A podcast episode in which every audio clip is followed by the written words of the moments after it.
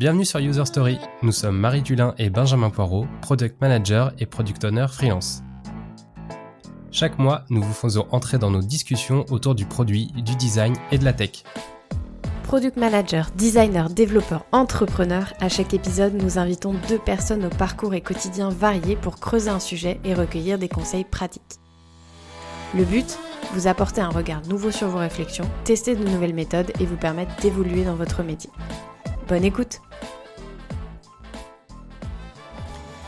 Hello Benjamin Salut Marie Aujourd'hui, euh, nous sommes heureux et nous sommes nombreux euh, puisque euh, on, a le plaisir d'inviter trois invités Gladys Yandoki, Elodie Vesser et Sylvia Donert. bienvenue dans User Story avec Benjamin et moi. Merci de nous avoir invités, enfin, en tout cas de m'avoir invité. avec plaisir.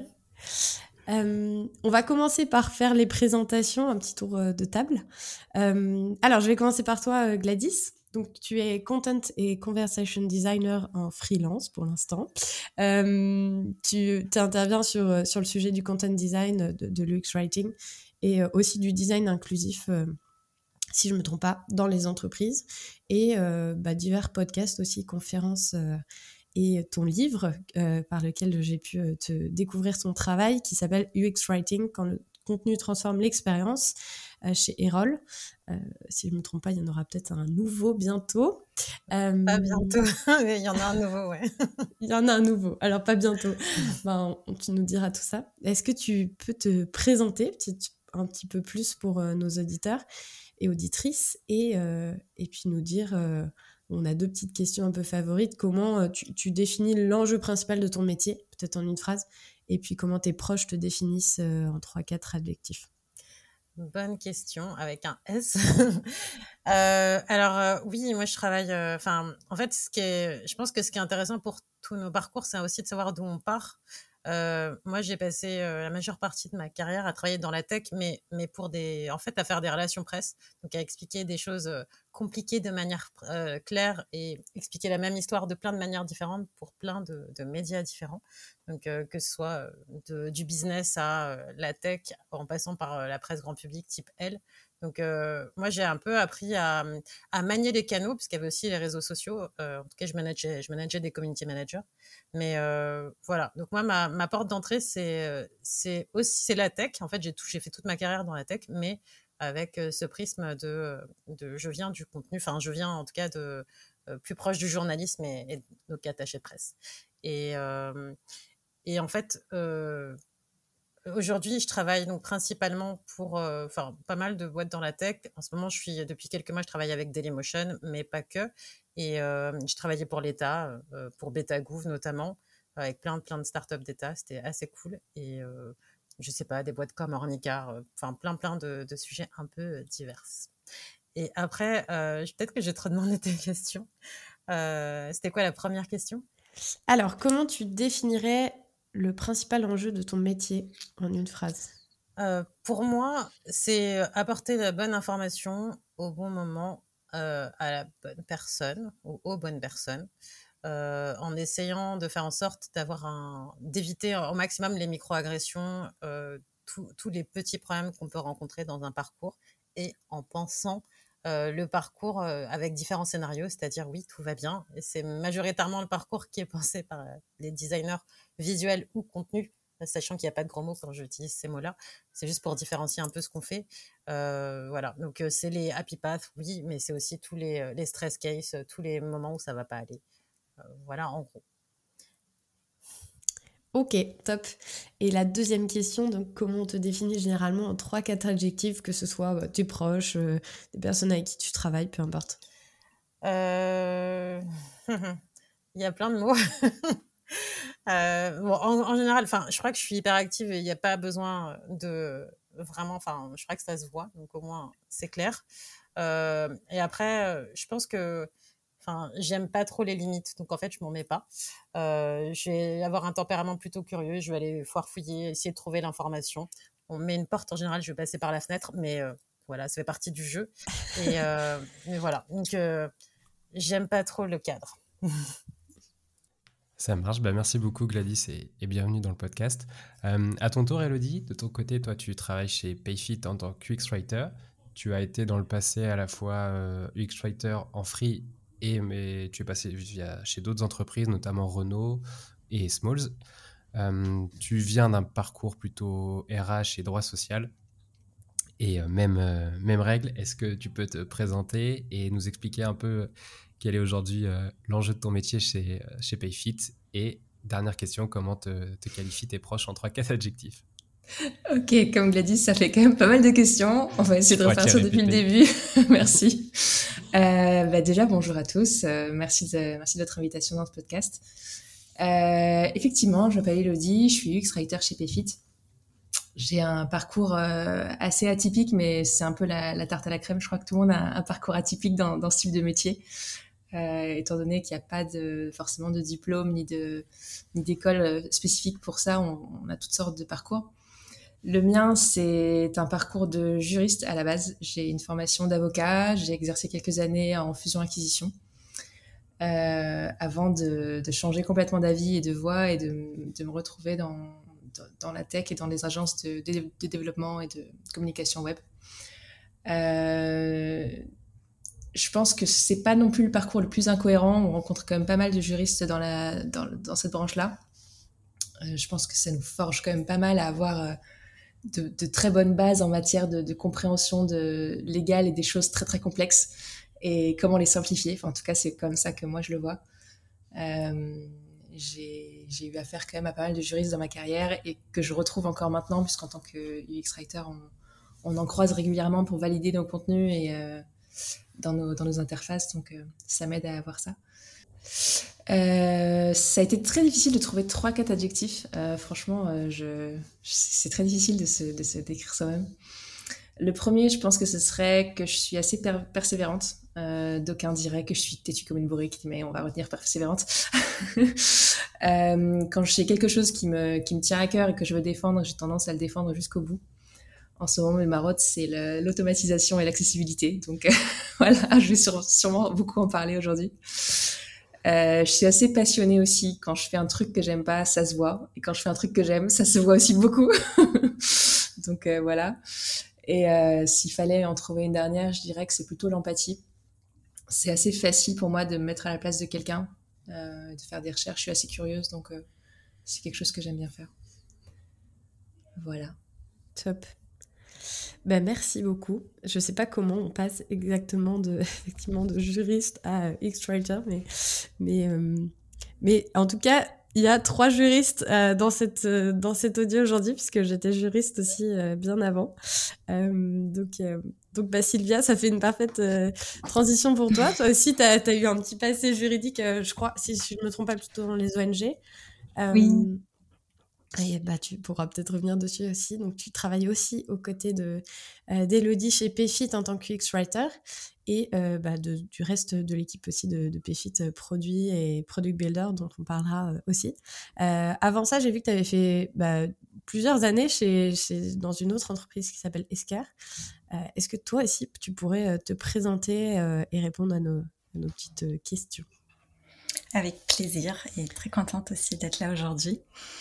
Euh, donc effectivement, je suis la troisième juriste aujourd'hui euh, et je vais peut-être rentrer un peu plus dans le détail sur comment se fait la, le virage, si ça peut décomplexer certains, certaines. Euh, ça peut toujours être intéressant de savoir d'où on vient, effectivement, comme le disait Gladys, et comment on atterrit là dans ce métier qui n'est pas encore bien balisé. Euh, donc, je, donc, alors déjà, pour prendre un peu de recul, moi j'ai atterri en France en 2002 pour faire des études de droit. Et, euh, et après, j'ai skié un peu à la sensation à travers mes études. Et le point de départ était, euh, j'envisageais le droit pour faire interprète de conférence, donc il y avait vraiment plus une vision de, euh, c'est la langue qui me qui me guide. Et, euh, et cette idée d'être médium, de faciliter une compréhension, une conversation, un échange. Et, euh, et ma passion au départ, c'est les langues ou la langue. Et, euh, et, en fait, en faisant du droit, plus j'avançais et plus j'ai découvert que j'aimais beaucoup ça et, euh, et, surtout le droit international public et surtout le droit des réfugiés. Donc j'ai voilà, j'ai persévéré là-dedans et, euh, et j'ai commencé à faire mes premières expériences professionnelles dans ce milieu-là. Donc euh, plutôt dans les organisations internationales. Et, et en fait, assez rapidement, j'ai été confrontée à la, à la réalité qui était que en France, c'est un secteur très bouché, ou à l'époque, c'était un secteur très bouché, et ça m'aurait obligé à faire des choix un peu lourds de, de migration, d'aller vivre ailleurs dans des conditions que je je cautionnais pas forcément. Et, euh, et du coup, c'était un choix au départ très euh, pragmatique de dire bah en fait il faut il faut travailler et j'aimerais bien rester dans les langues. Et j'ai découvert cette annonce donc à l'époque pour Esker. Euh, euh voilà, qui recouvrait les langues que je parlais à l'époque et qui parlait de, de fichiers, d'informatique, de langue, d'interface, de choses comme ça, et qui portait pas du tout le nom UX Writer. Et, euh, et en fait, ça m'intriguait. J'ai passé les entretiens et ça collait très bien au niveau humain. Il y avait quelque chose de très, euh, oui, de très évident. Et puis, euh, et puis en fait, c'était un pari dès le départ. On m'a dit, bah, on va voir comment ça se passe. Et j'étais formée en interne à toute la partie technique et j'apportais plutôt la partie linguistique et analytique que le droit euh, bah, inculque aussi beaucoup.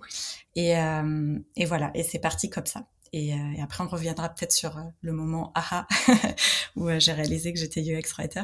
Mais ça, c'est le point de départ. Et j'ai donc passé 11 ans chez Esker, un long moment. Euh, et c'est une entreprise, alors c'est assez comparable à Payfit sur un créneau parallèle qui est l'automatisation des documents d'entreprise. Donc ça couvre un peu les flux fournisseurs et clients. Euh, et, euh, et, comment est-ce qu'on peut accompagner les entreprises à digitaliser toute la, tous les documents qui vont avec. Et, euh, et donc, il y a aussi un, un côté euh, de persona très développé, des admins qui ont des besoins très techniques, très avancés, et puis des utilisateurs finales finaux qui ont une compréhension plus légère peut-être des enjeux ou plus métier. Et euh, donc voilà, c'est un environnement très instructif. Euh, j'ai découvert plein de choses et, euh, et en fait à la suite du Covid, y a des nouvelles opportunités qui se sont présentées, euh, et notamment chez Payfit. Et c'est à ce moment-là que j'ai migré. Et, et aujourd'hui, euh, on travaille en binôme avec Elodie chez Payfit euh, au Produit France.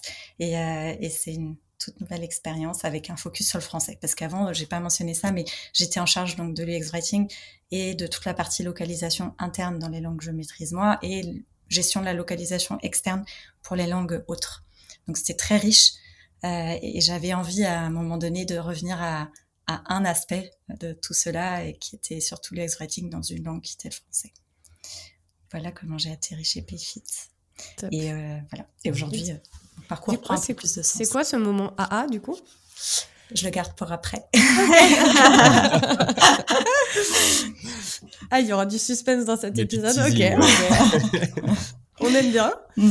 Les gens de storytelling, euh, vous savez. c'est ça. Alors, les, les... Alors moi, j'ai triché. Hein. Je me suis servi, j'ai pioché dans des feedbacks qu'on m'a fait. Donc, ça vient pas de moi.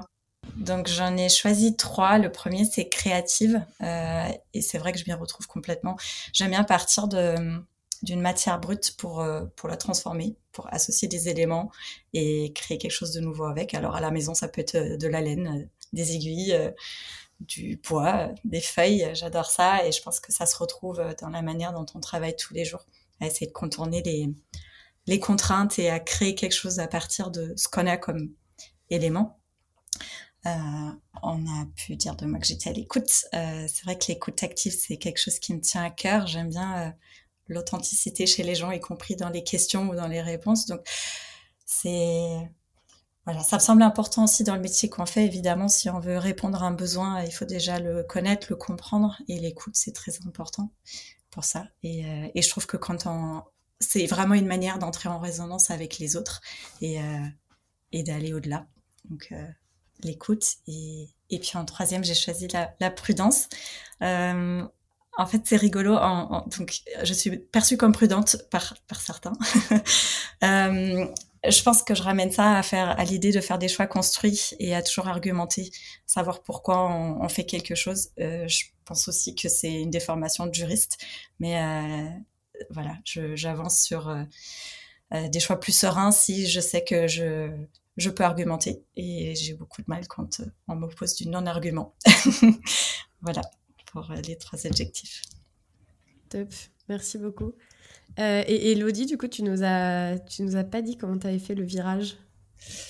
Euh, oui, effectivement, en fait, je suis passée un peu vite. Euh, en fait, je voulais juste apporter une petite précision sur, sur nos différents parcours, à la fois celui de Gladys, celui de Sylvia et le mien, sur le fait que on, est devenu X-Writer un peu par la force des choses. C'est un, nouveau métier et c'est quelque chose qui est souvent confondu avec d'autres choses, notamment avec la localisation, comme disait Sylvia. On vient souvent de, localisation, de traduction, ou même de copywriting, ce dont on, discutera un peu plus tard.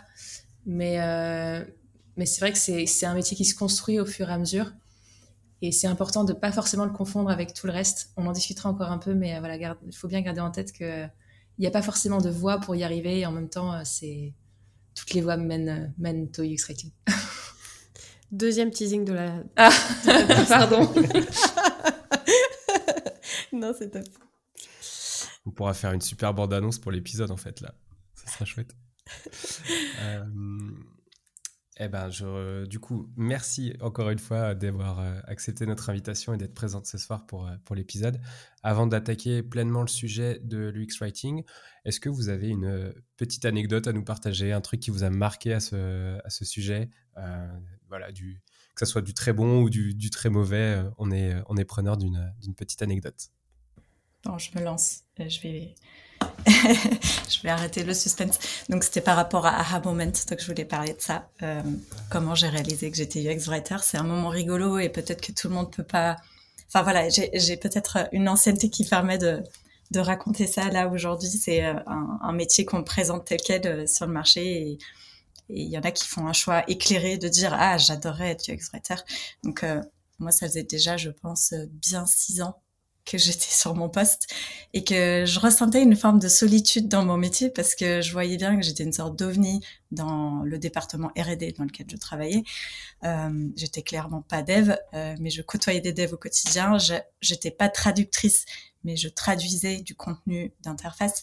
Euh, je créais des, des libellés euh, et du pareil du contenu d'interface euh, sans être pour autant rédactrice technique. Enfin, c'était très compliqué. J'arrivais pas à me positionner et puis aussi j'avais pas tellement euh, des personnes à qui, avec qui échanger et qui faisaient le même métier que moi. Je pouvais en parler avec les personnes qui faisaient la documentation, qui, qui faisaient le code, qui les PM, etc. Mais voilà, j'avais un peu du mal à, à nommer mon métier et et au bout de six ans, j'ai voulu euh, reprendre un peu les études pour adosser en gros ma pratique à quelque chose de plus académique. Et pareil, euh, gros sentiment de solitude. Euh, comment s'appellerait un, un, un, diplôme dans, dans, ce que je fais? Et, et, en fait, bon, à la fin, j'ai fini par m'orienter sur l'université de Strasbourg et puis c'était un, un diplôme en localisation et rédaction technique, mais en creusant des, ressources pour euh, certains travaux qu'on était amené à faire, j'étais tombée sur un article médium de John Saito, qui à l'époque était UX writer chez Dropbox, et qui s'appelait euh, Les 10 choses que les UX writers détestent entendre. Et en fait, c'est un article très drôle, et je lisais euh, chaque point. Et à chaque point, je me disais, mais non, mais c'est ma vie, mais non, mais c'est mon quotidien, mais non, mais c'est exactement ça. Et ça m'a fait trop rire. Et, euh, et en fait, c'est le moment où j'ai réalisé que, en vrai, mon poste s'appelait UX Writer et j'ai eu cette révélation euh, fondamentale. ok, je fais un métier qui en fait est répertorié, alors pas en France à l'époque, je pense. Je sais pas à quel moment, je sais pas si on arrive à dater le moment où on a commencé à appeler ça comme ça en France. En tout cas, aux US, c'était déjà implanté depuis des années, mais euh, voilà, prise de conscience un peu tardive sur euh, qu'est-ce que je fais en vrai, et ça m'a beaucoup aidé pour la suite, pour voilà avancer dans le bon sens. Et ça t'a aidé aussi au sein de ton équipe? Oui, oui, oui, ça m'a aidé au sein de mon équipe. Ça m'a aidé à, ensuite à recruter parce que j'étais seule pendant très longtemps. Euh, j'étais seule, je pense. Euh, oh, j'aurais du mal à dire, mais euh, au moins huit ans 7-8 ans sur mon poste et après on a grossi, enfin grossi euh, relativement, on est devenu trois. Et en fait, euh, au moment où on commence à, faire des fiches de poste et à faire des annonces aussi, euh, bah, on se pose, il faut se poser les bonnes questions et c'était une façon aussi de bah, d'écrire le poste, d'expliquer ce que c'est réellement et de le nommer. Donc oui, ça m'a aidé et aussi à, expliquer ensuite ce que je faisais. Mais on va sûrement y revenir après. Pas évident de prendre le virage en interne dans une entreprise établie et avec des structures euh, euh, voilà, en place. Mhm. Ok, top. Bah, on mettra le, lien du, de l'article s'il existe toujours. Il existe encore. Ah, je, le, oui, je le porte dans mon cœur et je l'ai dans mes favoris, je vous l'enverrai. Ah ok, avec plaisir. Elodie, Gladys, euh, si vous voulez nous partager une petite anecdote. Ouais, j'en ai, j'en ai une à partager si vous voulez. Euh, en fait, avant de, de, venir en France, j'ai travaillé pendant 7 ans en Belgique. Euh, il faut savoir que la Belgique est un pays quadrilingue. en fait, trilingue officiellement avec l'allemand, le néerlandais et le français. Et on rajoute traditionnellement l'anglais puisque tout le monde parle au moins l'anglais. je vous rassure, cette histoire a une fin. cette anecdote a une fin. Euh, là-bas, j'ai travaillé pour des agences publiques, dont SMALS, qui est en fait euh, l'agence gouvernementale qui s'occupe de tous les sites web euh, presque du service public. Et j'ai appris énormément de choses là-bas, notamment à travailler en plusieurs langues en même temps. Euh, c'est vraiment quelque chose qui, va me, qui va me rester. Et notamment, on travaillait avec designers néerlandophones. Euh, y avait, la plupart des designers étaient néerlandophones et donc la plupart des prototypes et des maquettes étaient en néerlandais en premier. Et ils itéraient directement avec les développeurs. Donc euh, ça posait pas de souci. Au contraire, on avait, on avait du contenu qui était relativement euh, adapté à la langue. Sauf que la traduction était un petit peu mise de côté parfois. Euh, on passait un peu après, on, m'appelait en me disant tiens, ce serait intéressant de le faire relire aussi par Elodie pour voir si elle peut nous le traduire et puis nous localiser tout ça. Bon, pourquoi pas. le problème, c'est que le néerlandais et le français, ce sont deux langues assez différentes, notamment en termes de taille et de mots, dans un sens comme dans l'autre. Et euh, ça donnait des, des, surprises hyper intéressantes comme euh, des boutons de tailles très différentes. Euh, on travaillait notamment sur une, une application pour les inspecteurs du travail. En fait, on travaillait, j'ai eu la chance de travailler sur plusieurs types de formats dans cette boîte. Euh, que ce soit des robots, que ce soit des chatbots, que ce soit des, tablettes pour les inspecteurs du travail. Et euh, donc ça donne l'occasion de travailler vraiment dans des, formats, dans des tailles très différentes, dans des conditions différentes. Et pour cette application sur tablette, euh, il fallait faire quand même assez attention à la taille. Et il fallait que tout soit designé dans un esprit pratique, puisqu'en fait, l'application était vouée à être utilisée vraiment sur le terrain. On est dans le cadre d'un contrôle social, dans le cadre d'un contrôle dans un restaurant, sur du travail au noir, etc. Et donc, on a une tablette et il faut être capable de remplir tout avec un seul doigt.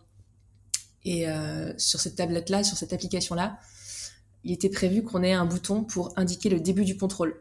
Et donc, le début du contrôle, on pouvait rentrer une heure ou cliquer juste sur un bouton qui indiquait ça commence maintenant.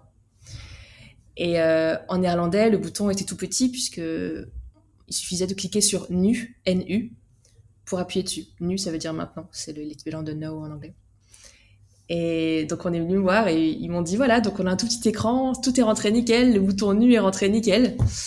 Et euh, je leur dit que oui, sauf que nu en néerlandais ça prend deux lettres et maintenant en français ça prend beaucoup plus. Et donc en fait ça rentrait pas du tout dans le bouton, le bouton, enfin ça rentrait évidemment en le designant différemment, mais en fait ça poussait absolument tous les autres composants de la page.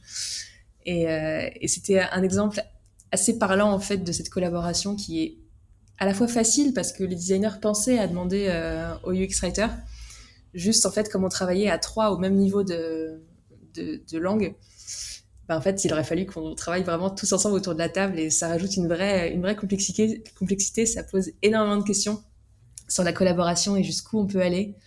Et euh, c'était vraiment une expérience très très intéressante et assez drôle en fait avec le recul. Euh, moi, si vous voulez, je vous en raconte une, un fail euh, design. Donc, je travaillais, je travaillais avec euh, avec une UI, avec une UI designer. Où, en fait, on était en train de réinventer, enfin, de repenser la aérozone, euh, donc les bannières, etc. Et on a, on a, franchement, je suis arrivée au début, donc c'est pas, je pouvais pas me plaindre de ne pas être arrivée au début. On a pensé des trucs et tout, on a fait plein de versions. Et en fait, on était parti du principe qu'on pouvait essayer de faire un triptyque, donc que chaque euh, chaque écran était une partie de l'histoire, donc en trois, en trois parties, et qu'on on pouvait faire un découpage euh, comme ça. Donc bon, bref, euh, elle fait sa partie UI, je fais la partie UX writing. on présente à toute la terre sur le projet. Tout le monde dit oh mais c'est génial, mais en fait on va et en fait ils disent ok on va prendre le truc, mais en fait ils sont partis du principe qu'ils ne partaient qu'avec un écran, sauf qu'en fait tout était pensé en en trois écrans, pas en un. Donc, ce qui déjà était problématique. Mais le problème, c'est qu'en fait, en plus, moi, j'avais fait les écrans en anglais, donc c'était hyper court. Évidemment, euh, il n'y avait plus rien à dire, c'était bouclé.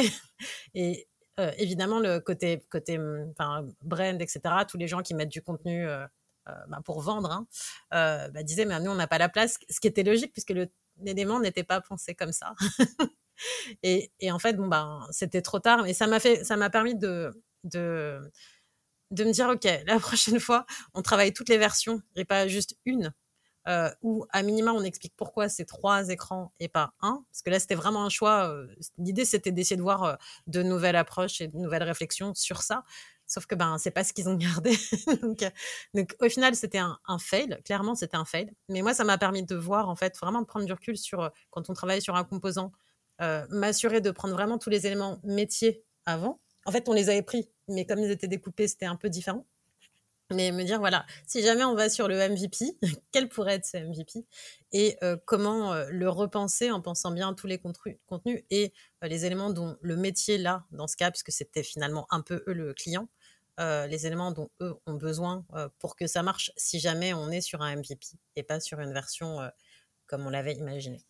Bref, donc euh, ça c'était, enfin c'était aussi intéressant parce que même nous, hein, on, apprend, on a appris notre métier, on apprend encore notre métier en faisant. Tous les jours, on nous demande des trucs qu'on n'a jamais fait. Euh, donc en fait, des fails, on en aura plein. Mais je pense que le plus important, en tout cas euh, pour moi, c'est ce que j'apprends de ça et comment je corrige et comment on, on anticipe les problèmes possibles, en tout cas ce type de problème aussi. Top. Top, bah merci beaucoup euh, à toutes les trois pour vos anecdotes. Je pense que ça, ça va aussi annoncer un petit peu la couleur de, la suite. Euh, L'idée aujourd'hui, c'était de parler de l'UX Writing et notamment de la collaboration avec euh, le reste des équipes produits, tech et autres d'ailleurs. avant de continuer, je vais pas m'attarder sur des, des, éléments de définition ou quoi, mais, mais juste peut-être, moi, de ce que j'ai compris, effectivement, le l'UX Writing, c'est plutôt euh, bah, répondre à un, besoin ou une attente d'un utilisateur avec euh, le bon contenu euh, au bon moment, comme tu disais tout à l'heure, Gladys, en, termes d'enjeu, au bon moment, de la bonne manière, pour améliorer son expérience, ses parcours et répondre à tous les parcours d'ailleurs. Alors, si j'ai bien compris, c'est un peu équivalent euh, content design, UX writing et, euh, et, le titre du poste aussi. Euh, vous, vous vous appelez différemment aussi. je crois que Gladys définit comme content designer et Sylvia Elodie plutôt comme UX writer. Je ne sais pas si vous faites une différence entre les deux et si éventuellement vous voulez compléter d'ailleurs la, définition par rapport à votre quotidien. Si vous voulez, moi, je peux en faire. Je peux la faire. Moi, j'en fais une de plus en plus. Euh, alors, un, au début, UX Writing, euh, Content Design, c'est de la politique, euh, si on est mmh très honnête. C'est juste que quand on dit UX Writing, on entend Writing et on va se dire, au lieu d'entendre UX, on va entendre Writing. Et au final, on va nous faire arriver à la fin en disant, non, mais de toute façon, fais-moi de la réécriture et tout ça. Enfin, comme si on était éditeur, sachant qu'éditeur, c'est un métier, mais la majorité des rédacteurs ne sont pas éditeurs. Ils peuvent éditer. Moi, j'édite mes textes, mais j'édite pas les textes des autres. Mmh Donc, euh, à la base, enfin, en tout cas, moi, ça a été mon choix euh, pour plein de raisons, mais aussi parce que finalement, euh, il y a eu pas, il y a pas mal d'échanges, même encore aux États-Unis, où ils utilisent un peu les deux, mais de plus en plus content designer, considérant que ce terme répond mieux à ce qu'on fait, parce qu'on est designer. on est juste des designers qui allons regarder le parcours avec un autre regard, celui du contenu, du storytelling, de la lisibilité. Enfin, le contenu, c'est notre prisme. Et clairement, vous mettez deux types de designers. C'est pour ça, tout à l'heure, je séparais designer visuel, même si c'est pas un gros mot quand je le dis, et plus contenu. C'est juste que chacun va, chaque personne va apporter un contenu et une couleur différente à l'expérience. Euh, donc, voilà. Après, euh, euh, pour aller vite, moi, ce que je pense aussi, c'est qu'au final, l'UX writing, en fait, plus j'y réfléchis et plus je vois les copywriters qui s'en revendiquent, etc. En vrai, moi, je me dis, aussi parce que j'ai écrit le livre, il y a plein de choses qu'un copywriter peut prendre. Euh, pour moi, finalement, on a un set de compétences qui vont aller de la hiérarchie de l'info à faire des tests, à faire de la recherche, à faire de l'UX writing. Euh, et finalement, pour moi, c'est un set de compétences, mais en fait, c'est pas le seul set de compétences pour être designer. Euh, donc voilà, ça c'est ma, c'est ma vision. Je voulais rebondir là-dessus sur la différence entre copywriting et UX writing, parce qu'on me l'a encore posé cette semaine. C'est une question qui revient énormément. Euh, on parle de content design et du X-rating ici, mais je pense qu'en fait, on pourrait encore élargir pour expliquer quelle est la différence finalement entre les trois. Euh, le copywriting, pour revenir vraiment sur la définition, c'est plus euh, de la rédaction avant vente. Donc c'est plus de la rédaction pour vendre un produit, pour convaincre, pour persuader qu'il faut acheter un produit. Je fais dans les grandes lignes, hein, je fais la grosse maille. Mais en gros, c'est plutôt ça, alors que le UX Writing et le Content Design, qui sont déjà plus proches, ça va être davantage dans une optique d'utilisation du produit, comment faire en sorte que le produit soit facile à utiliser, que vraiment on n'ait aucune difficulté à l'utiliser, qu'on se pose aucune question, et que l'expérience, une fois qu'on est entré dans le produit, soit vraiment complètement fluide. Euh, la différence maintenant qui est plus nuancée entre UX Writing et Content Design, c'est davantage sur l'aspect euh, large de la discipline en fait. On peut dire que le Content Design va un peu plus loin que juste de l'écriture, comme disait Gladys, et c'est quelque chose qui va qui va un peu dans le sens d'une communication par rapport à l'extérieur. Quand on dit qu'on est UX writer, on a tendance à se concentrer sur la rédaction, c'est exactement ce que tu disais Gladys. Alors que quand on dit qu'on est content designer, on passe déjà dans une optique un peu plus large, alors que ça désigne la même chose, hein, mais aux yeux des autres, on va déjà aller un peu plus dans le message, la façon dont il est présenté, euh, la façon dont l'expérience va être découpée. C'est quelque chose de plus large et qui est plus facile pour nous pour défendre ce qu'on fait en fait auprès des équipes. Euh, c'est vraiment une question de représentation de, de, la discipline, je pense, à ce niveau-là. Mais c'est très important pour nous pour que les gens comprennent bien qu'on ne peut pas arriver tout à la fin, qu'on doit arriver dès le début, dès l'idéation, pour essayer de voir un peu où est-ce qu'on va pouvoir avoir de l'impact. Même dès le brief, en fait. Dès le brief, dès, la prise de brief. Carrément, ouais. ouais. Voilà. Top. Euh, Sylvia, tu as quelque chose à rajouter? Oui, en fait, euh, bon, je voulais pas euh, répéter trop, mais euh, effectivement, je vois un côté beaucoup plus holistique dans le content design et il n'y a pas de jugement là-dedans. il y a aussi plus de charge, je pense, mentale à réfléchir à quel est le contenu qu'on veut faire remonter, sous quelle forme, à quel moment. Et chez nous, chez Payfit, il y a ce, cet enjeu très fort de aussi apporter du contenu pédagogique puisque la matière est si complexe. Et ça touche presque à de, de l'aide contexte, enfin, c'est de l'aide contextuelle et il y a une réflexion permanente pendant le parcours de quel est le niveau d'aide qu'on va apporter dans l'interface, de quelle manière et euh, comment on fait le pont entre l'interface et puis l'aide en ligne qui est euh, hors produit. À quel moment est-ce qu'on va on va amener la personne à quitter euh, l'application pour pour aller se renseigner ailleurs et et du coup, à ce niveau-là, il y a oui un enjeu de rédaction, mais aussi un enjeu de euh, d'imbrication en fait des éléments. Et puis une autre chose qu'on sur laquelle on, on veille beaucoup, c'est de pouvoir automatiser un maximum de choses.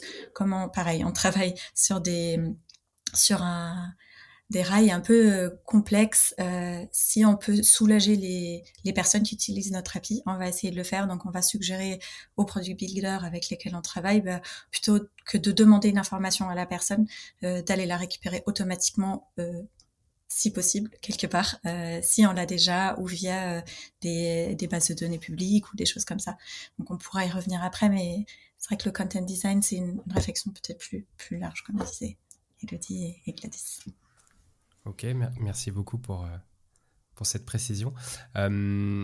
Du coup, si on commence à, se dire, euh, tiens, j'ai une entreprise qui euh, souhaite intégrer cette, cette pratique, comment, comment je démarre? Est-ce que via vos différentes expériences, vous avez pu voir la naissance de, de, ces compétences? Comment, Par quoi je démarre en fait quand je veux intégrer du content design ou, ou de l'UX writing dans mon, dans mon produit, dans, dans ma société?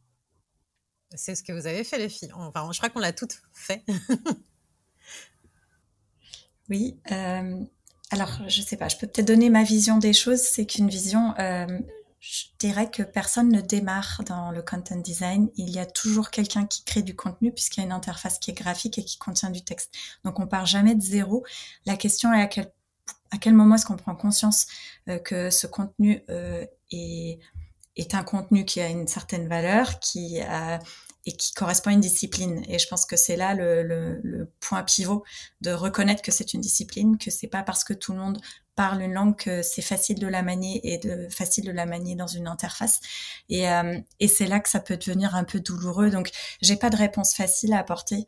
Euh, je dirais que pour la mise en place, c'est déjà un pas énorme que de reconnaître que c'est une discipline, qu'il y a des personnes qui sont spécialisées dans la matière, qu'il y a des processus à suivre. Et, euh, et après, quand on est la personne qui, qui fait, qui porte ce, cette, ce métier-là, je dirais, bah, essayer de, de montrer à chaque fois que c'est possible la valeur ajoutée. Donc, euh, euh, être en contact permanent non seulement avec les développeurs, mais aussi avec les PM et les PO euh, pour transmettre cette valeur ajoutée, leur montrer qu'en fait, on peut les décharger de, de, cette, de ce poids-là, puisque pour beaucoup de gens, en fait, c'est un poids. Ils se rendent compte que c'est pas évident, mais malgré tout, on, on, essaye de trouver des, des compromis.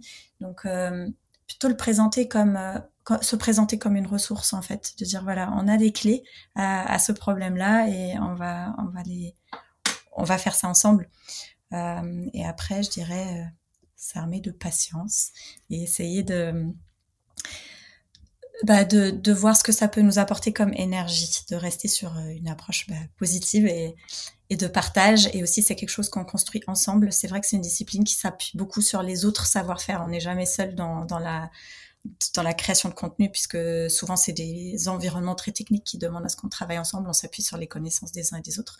Donc euh, voilà, montrer qu'on est dans la, dans la collaboration et ce qu'on peut apporter. Et, euh, et, je pense que ça peut déjà planter des graines qui, qui poussent ensuite.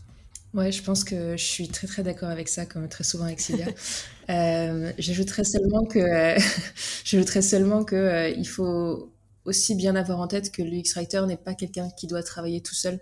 C'est vraiment une, discipline qu'il faut beaucoup anticiper en amont, qu'il faut déjà l'intégrer euh, avant même que la personne arrive, qu'il faut déjà le présenter aux équipes, ceux qui ne sont pas encore forcément euh, connaisseurs de la matière. C'est une démarche qui n'est pas forcément évidente dans toutes les entreprises. Euh, qu'est-ce que c'est que le contenu À quoi est-ce qu'il sert Comment est-ce qu'on peut améliorer l'interface juste en, en, présentant le contenu différemment c'est des choses qui ne sont pas forcément innées.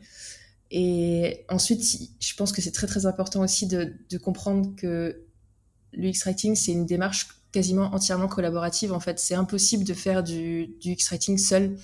Il faut forcément avoir, euh, avoir accès à, beaucoup de personnes dans l'entreprise, que ce soit des, personnes qui travaillent euh, à la compliance, donc à la conformité du produit, les développeurs évidemment, mais aussi les designers, la marque qui, produit le le tone of voice et les guidelines de style. Donc, euh, c'est vraiment super important de, voir les choses comme ça, en fait, avant même d'intégrer euh, d'intégrer quelqu'un. Vraiment une démarche entière. C'est pas juste un poste comme ça qu'on vient placer en bout de chaîne en disant j'ai un UX Writer.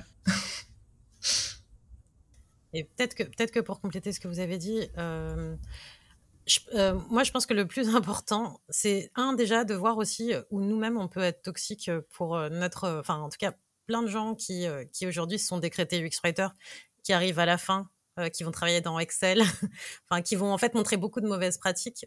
Ça pose problème. Donc je pense que le, premier pas, un, c'est déjà nous de connaître notre métier et de savoir ce qu'on est censé faire, ou à minima aller se renseigner auprès des gens qui le font pour dire voilà c'est quoi ton métier parce que je le comprends pas. Après, moi par exemple, j'ai eu les structures hyper toxiques et j'ai la chance maintenant de travailler avec beaucoup de structures qui, qui sont exactement dans l'approche inverse. mais là, je prends Dailymotion parce que j'ai passé ces derniers mois avec eux. Mais par exemple, moi, j'ai adoré, c'était la première fois qu'une entreprise venait me voir en disant on a essayé avec des UX writers, ça marche pas. En tout cas, ça n'a pas marché chez nous. Est-ce que tu peux venir nous dire ce qui va pas et éventuellement nous proposer des choses? Euh, je crois que c'était la première fois où on est me voir avec cette approche-là en disant on a envie d'apprendre, on a envie de nous améliorer. Euh, est-ce que tu peux venir euh, Enfin voilà. Et, ça a été franchement, enfin je crois que c'est une de mes expériences les plus en douceur et les plus smart en vrai.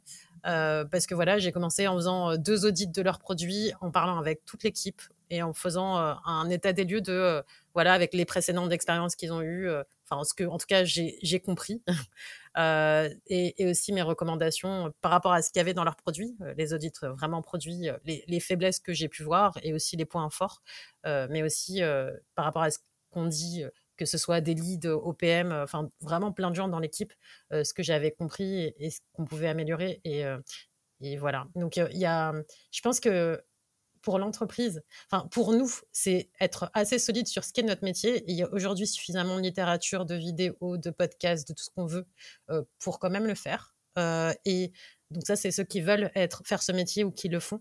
Et, et de l'autre côté, c'est être humble et pas se dire parce qu'on pense avoir compris un métier qu'on le connaît. Voilà. Et parce que ça change tout dans notre arrivée, ça, rend les choses un peu plus simples aussi. Pardon. ça rend notre arrivée plus simple. et en fait, il faut pas oublier que quand on arrive, on, on doit transformer les process, les changer. Donc c'est du changement en profondeur, c'est pas c'est pas de la surface clairement.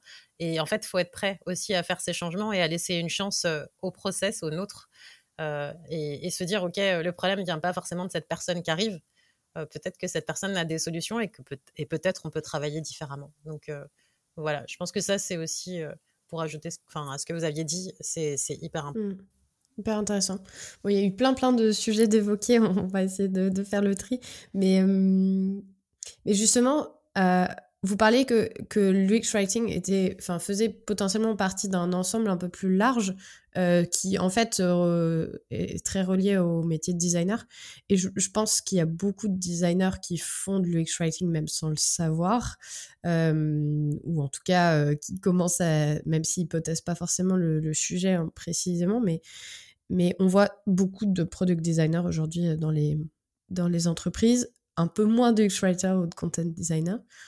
à quel moment, justement, les entreprises, je ne sais pas si vous avez un panorama assez large, mais vous voyez vraiment qu'il y a un petit peu cette évolution ou ce besoin aussi d'avoir une personne qui va être précisément sur le sujet, qui va apporter de, la valeur? Est-ce que ça a un sens aussi de l'intégrer peut-être très très tôt?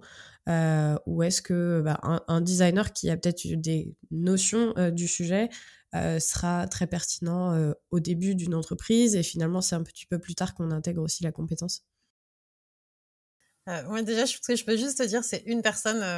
ne enfin, ça dépend combien combien il y a de personnes designers dans l'entreprise, mais un UX writer, ça fera jamais l'affaire. Hein. Et, je sais que pendant longtemps, il y a eu un, ratio qui était complètement. Moi, à chaque fois, j'entendais ça et j'entendais des UX writers ou des content designers dire ça. Quand j'entendais un pour 10, c'était au tout début. Hein. Mais je disais, oh mon Dieu, mais arrêtez de dire ça, quoi. Enfin, arrêtez de dire ça. Bref. Donc, euh, non. Euh, à partir de quand, en fait, ça dépend de la culture d'entreprise et de ce que vous voulez. Euh, en fait, ça dépend à quel point l'expérience utilisateur est importante pour le produit. Maintenant, moi, j'ai vu, par exemple, il y a des produits comme Alan qui sont, franchement, qui ont fait du langage clair depuis le début. Ça fait pas longtemps qu'ils ont des UX writers. C'était intéressant parce que je les ai rencontrés comme plein d'autres personnes. Et, leur enjeu, c'était de dire bon, ok, on commence à se rendre compte qu'on a atteint nos limites. Il y a l'internationalisation, il y a ci, il y a ça, il y a ça, etc. et on travaille pas que pour un pays et on a tel enjeu et on a telle problématique. et plein d'entreprises il y a plein d'entreprises qui vont s'y intéresser justement à des moments où elles doivent pouvoir fonctionner dans plusieurs pays. Euh, il y a plein d'entreprises qui se disent aussi, ben, on a des product designers qui sont top, mais en fait, euh, il y a plein de moments où on se rend compte pendant les tests qu'on a des problèmes, euh, que c'est pas clair, que les gens n'arrivent pas à réaliser l'action, etc. En fait, euh, tout va dépendre de l'entreprise, de la complexité du produit. et maintenant, maintenant désolé, mais moi, je, je pense qu'en fait, alors c'est pour ça que je vais bien scinder content design du X-Writing un product designer peut apprendre un peu le B.A.-B.A. Euh, de l'UX writing. Euh, voilà, faire euh, lisible, penser à inclusion, etc. Maintenant, si moi, en tout cas, enfin mon métier, je vais repenser tous les composants avec un. En fait, je vois pas juste un composant. Pour moi, dans le composant, il y a le mot, mais je vais peut-être que mes composants, je vais aller vers plus d'émotionnel. Peut-être que si, peut-être que ça. Et en fait, ça, c'est des règles qu'on va poser, qu'on va rajouter dans le design system et qui sont spécifiques à ce qu'on fait toute la partie stratégique, si vous prenez pas le temps, vous ne pouvez pas la faire. Déjà, même nous, des fois, alors que c'est notre métier, euh, on va galérer des fois à sortir les règles parce qu'on est trop euh, dans l'urgence. Mais en fait, c'est que, moi, pour moi, un composant, il fonctionne que quand on a posé la strat. Et donc, c'est pas que des content guidelines euh, à droite. Oui, ça, c'est important. Mais il y a aussi toutes les règles qui sont liées aux composants et qui sont liées à ce qu'on fait. que certaines personnes, sincèrement, il y a des personnes qui sont douées pour ça et qui vont capter le truc. Mais aujourd'hui, c'est pas une majorité euh, des profils qui sont à l'aise avec les mots, en tout cas au niveau euh, où on peut le faire, et qui peuvent véritablement, même quand elles sont à l'aise, euh, avoir toute la démarche. Je pense que c'est difficile, mais mais je dis pas que c'est impossible. Hein. mais voilà. Alors je vais rebondir sur ce que vient de dire Gladys. Moi j'ai envie de dire qu'en fait euh, il faut toujours un, ou une UX writer dans tous les cas, que c'est difficile de s'en passer. Euh, alors la personne peut s'appeler, le poste peut s'appeler de différentes manières, mais en vérité euh, il faut bien une personne qui ait une vision globale de l'expérience, une vision globale de la terminologie. Alors c'est vrai que dans mon parcours à moi, la termino a été quelque chose de très important, de très marquant, et c'est quelque chose de très très peu compris par euh, la plupart des gens. Et si on gère pas sa termino, je pense qu'on se crée une dette et, euh, un risque d'incompréhension de la part des personnes qui utilisent le produit qui est, géant et c'est dommage.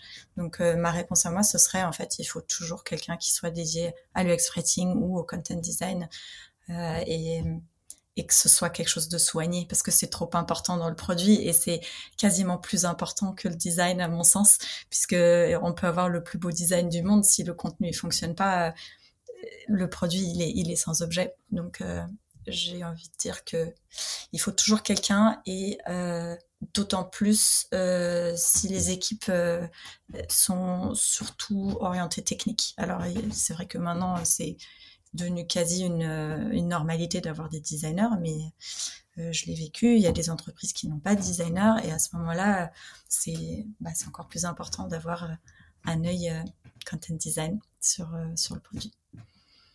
Top, merci. Euh, alors, je ne sais pas si toutes les entreprises auront les moyens de le faire, mais, mais espérons que la démarche soit, soit de plus en plus euh, faite. Euh, un deuxième sujet que vous avez déjà abordé, c'est la collaboration avec les différents pôles de l'entreprise. Et ça, je pense que c'est important de bien comprendre concrètement déjà comment, enfin, dans quelle équipe vous vous intégrez? Est-ce que vous avez une équipe euh, euh, Alors, je sais que c'est le cas chez PFIT, mais si, si vous avez d'autres expériences aussi à partager, euh, dans quelle équipe vous vous intégrez, enfin, vous vous positionnez vraiment et comment vous collaborez concrètement avec une autre équipe sur au quotidien si, voilà si on prend un peu un, un sujet sur lequel vous avez besoin d'intervenir comment comment ça se passe avec les différentes équipes? Je, me lance.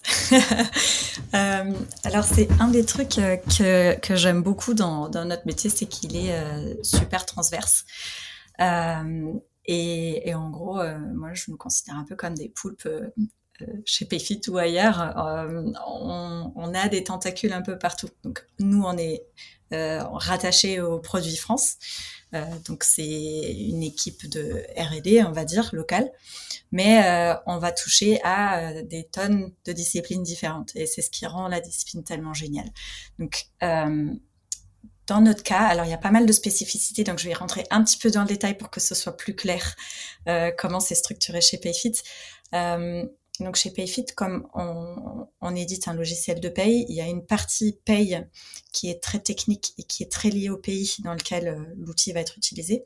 Et il y a un tronc commun aux autres pays, puisque c'est un, logiciel qui est localisé euh, en anglais, en allemand et en espagnol.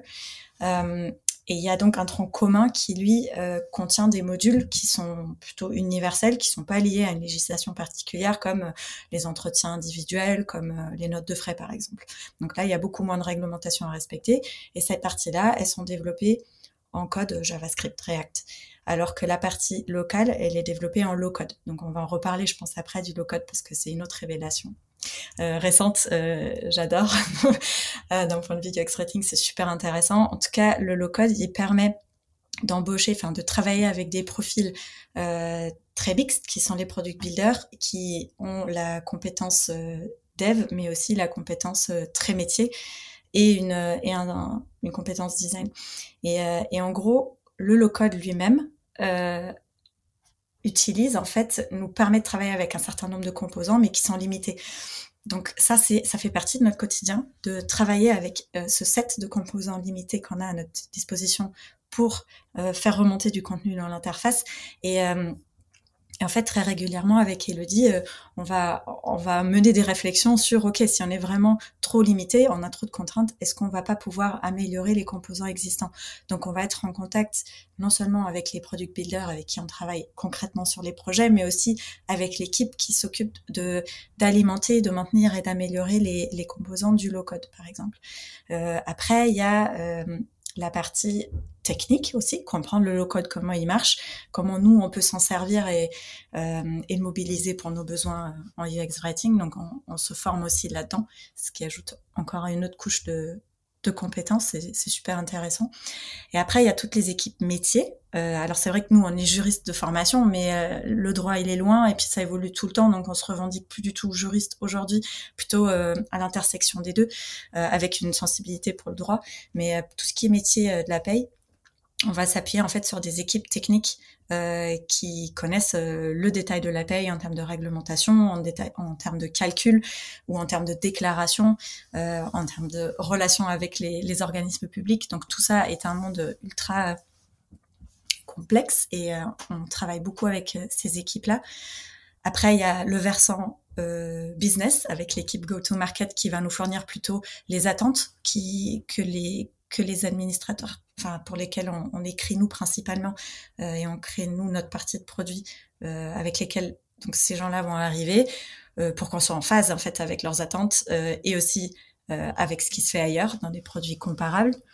Et puis il y a toute la partie support aussi. Notre support interne, c'est une autre source, une mine d'or pour nous parce que eh ben c'est c'est l'interface avec avec nos utilisateurs au quotidien. Ils connaissent les les points de douleur, euh, le langage, enfin plein de choses. Donc au quotidien, euh, ça, voilà, c'est hyper large le spectre d'interlocuteurs, d'interlocutrices et, et on en apprend tous les jours. Donc oui, c'est un vrai un vrai point, ça, le, le côté collaboratif. Ouais, je pense que c'est ça qui rend vraiment notre métier super intéressant au quotidien. C'est au-delà de voir beaucoup de choses différentes, des interfaces différentes, c'est aussi de voir énormément de gens différents. Euh, on parle avec à peu près euh, toute l'entreprise aujourd'hui. Je crois qu'on a rencontré au moins une fois euh, un peu tout le monde, quel que soit le métier, que ce soit pour discuter d'une fonctionnalité en particulier qui doit sortir bientôt, que ce soit pour améliorer notre pratique, pour être sûr d'être en contact avec les bonnes personnes, pour essayer d'améliorer notre, notre, notre fonctionnement avec tout le monde. C'est vraiment hyper riche. En fait, tous les jours, on rencontre de nouvelles personnes. C'est ça aussi qui est très très chouette dans ce métier-là. Comme je disais, le UX Writer n'est pas du tout quelqu'un qui travaille seul. Au contraire, c'est quelqu'un qui doit s'entourer en permanence et, et s'assurer d'être toujours au bon moment, au bon endroit dans l'entreprise. Euh, pour, préciser, est-ce que euh, tu peux un peu nous expliquer, ou enfin toutes les deux chez Payfit, euh, vraiment quel type de discussion vous avez, qu'est-ce que vous demandez, qu'est-ce que, enfin, de quoi vous avez besoin en fait pour, pour avancer, pour bosser? Tout dépend un peu de, de, notre besoin, dans quel contexte, de quel projet est-ce qu'on est qu'on s'occupe. Euh, par rapport, par exemple, à des, interlocuteurs comme la com ou le marketing ou le brand, de, les équipes de la marque. Euh, là, on va plutôt leur poser des questions. Enfin, on va plutôt aller chercher des éléments de, contenu, des éléments euh, produits. Comment est-ce est-ce qu'ils définissent le, tone voice du produit? Euh, Il faut savoir que chez Payfit, le tone voice, il est déjà décrit dans un, dans un document qui nous a précédé. Il a été construit bien avant qu'on arrive. Il était déjà bien en place, les gens avaient déjà bien, bien conscience de ce que c'était. Donc il y avait déjà des, guidelines euh, à ce niveau-là, mais on les complète quand même euh, au jour le jour avec, euh, avec les équipes parc.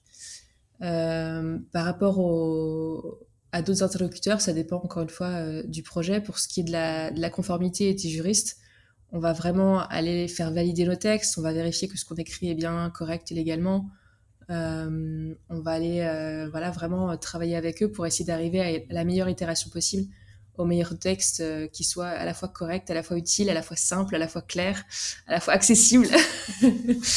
Donc voilà, en fait, on, on, travaille beaucoup en itération avec toutes ces personnes. En fait, on leur propose des choses, on, ils contre-proposent et puis ensuite on valide ensemble. C'est toujours dans un esprit de validation.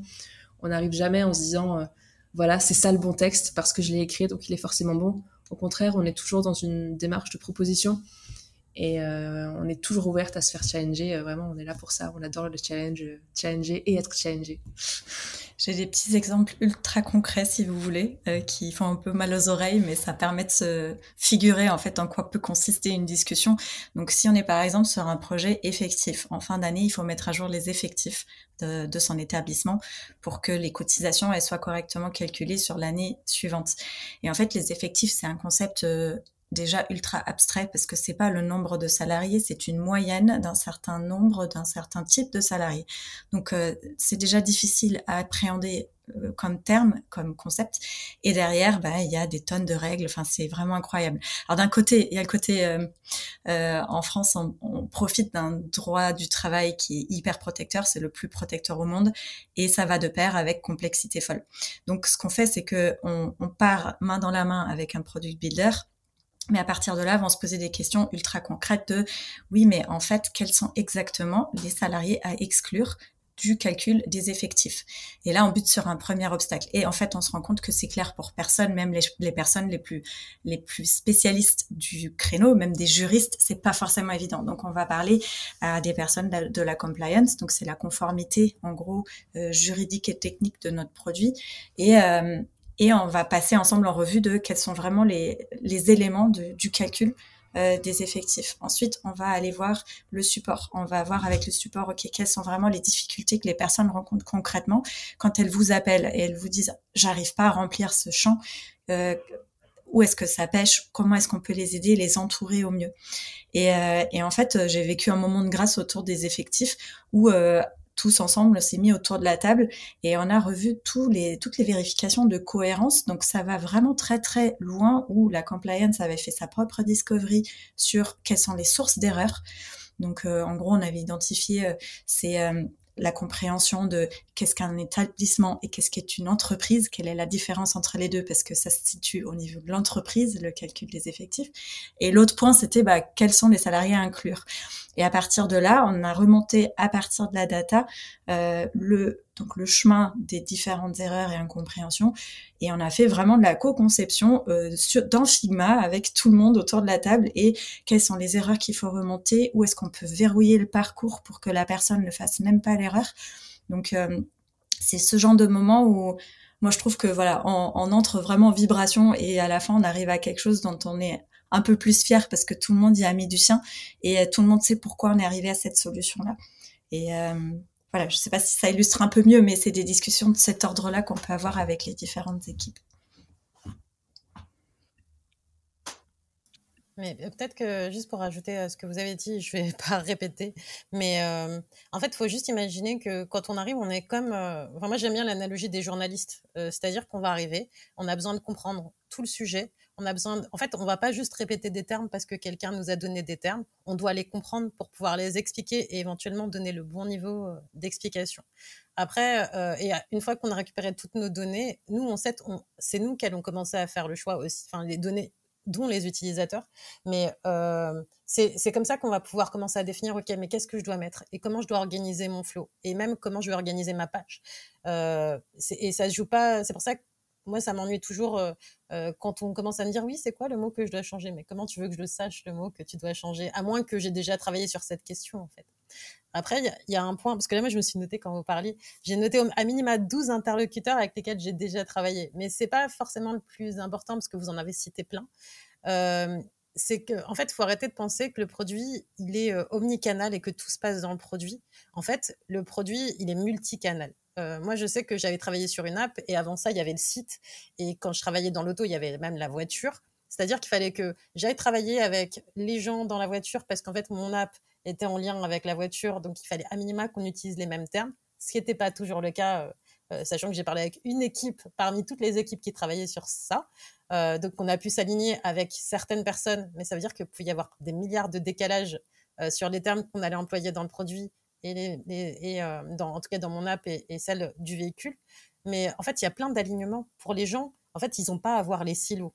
Euh, c'est à nous de créer une expérience. Et cette expérience, ça va passer par la com. C'est pour ça que c'est mille fois plus important que juste euh, quel mot t'aimes et puis quelqu'un qui va te changer ton mot derrière. Non, en fait, si on, s'est mis d'accord sur ça, normalement, c'est le lexique jusqu'au support. Le support, ils utilisent les mêmes termes qu'on va utiliser dans nos produits pour donner toutes les instructions. Donc, en fait, on est tous interdépendants et c'est pour ça, tout à l'heure, je parlais de stratégie. Euh, c'est que moi, par exemple, là, je, travaillais, je travaille sur, un, sur un parcours. Là, j'ai contacté le support, je leur ai demandé plein de feedback, donc ils m'ont donné accès euh, à Zendesk avec tous les points euh, que je dois encore analyser. Mais, euh, on leur a aussi demandé, OK, mais en fait, quand les gens là, on va leur demander de l'aide parce qu'on peut pas tout mettre sur un écran. Est-ce que vous pourriez retravailler la page de, support pour qu'ils arrivent directement aux bonnes informations sans avoir à cliquer sur 15 000 liens? Et donc ça, ça nous force à aller parler avec le support, aller récupérer leur data, mais aussi leur demander est-ce que vous pourriez améliorer votre aide? Ça nous force à aller travailler avec d'autres métiers, euh, des fois le CRM sur des mails pour pas rajouter un mail à des mails ou euh, euh, et, peut-être que je vais prendre un exemple, c'était Mike, à l'époque il était, je me rappelle plus dans quelle entreprise il était, mais c'était avant qu'il soit chez Doctolib. Et il avait raconté, par exemple, qu'il avait retravaillé sur tous les SMS, parce que les SMS avaient été faits par des gens. Mais en fait, plus vous mettiez de mots et plus ça coûtait cher. Donc il fallait travailler la concision. Donc là en plus c'est intéressant même en, termes de coûts parce que vous voyez complètement l'impact de ce qu'on fait. Euh, c'est-à-dire qu'il a fallu retravailler des séries de SMS, c'est ce qu'il racontait dans un talk, euh, pour être à un certain nombre de caractères pour que ça coûte moins cher à l'entreprise. Donc voilà, c'est pour vous dire euh, à quel point nos métiers sont enfin hyper riches, variés, et on va toucher à des problématiques en fonction des projets, mais qui n'ont rien à voir. Et tous les jours, on rentre dans un nouveau monde, quoi. Elodie, tu voulais rebondir?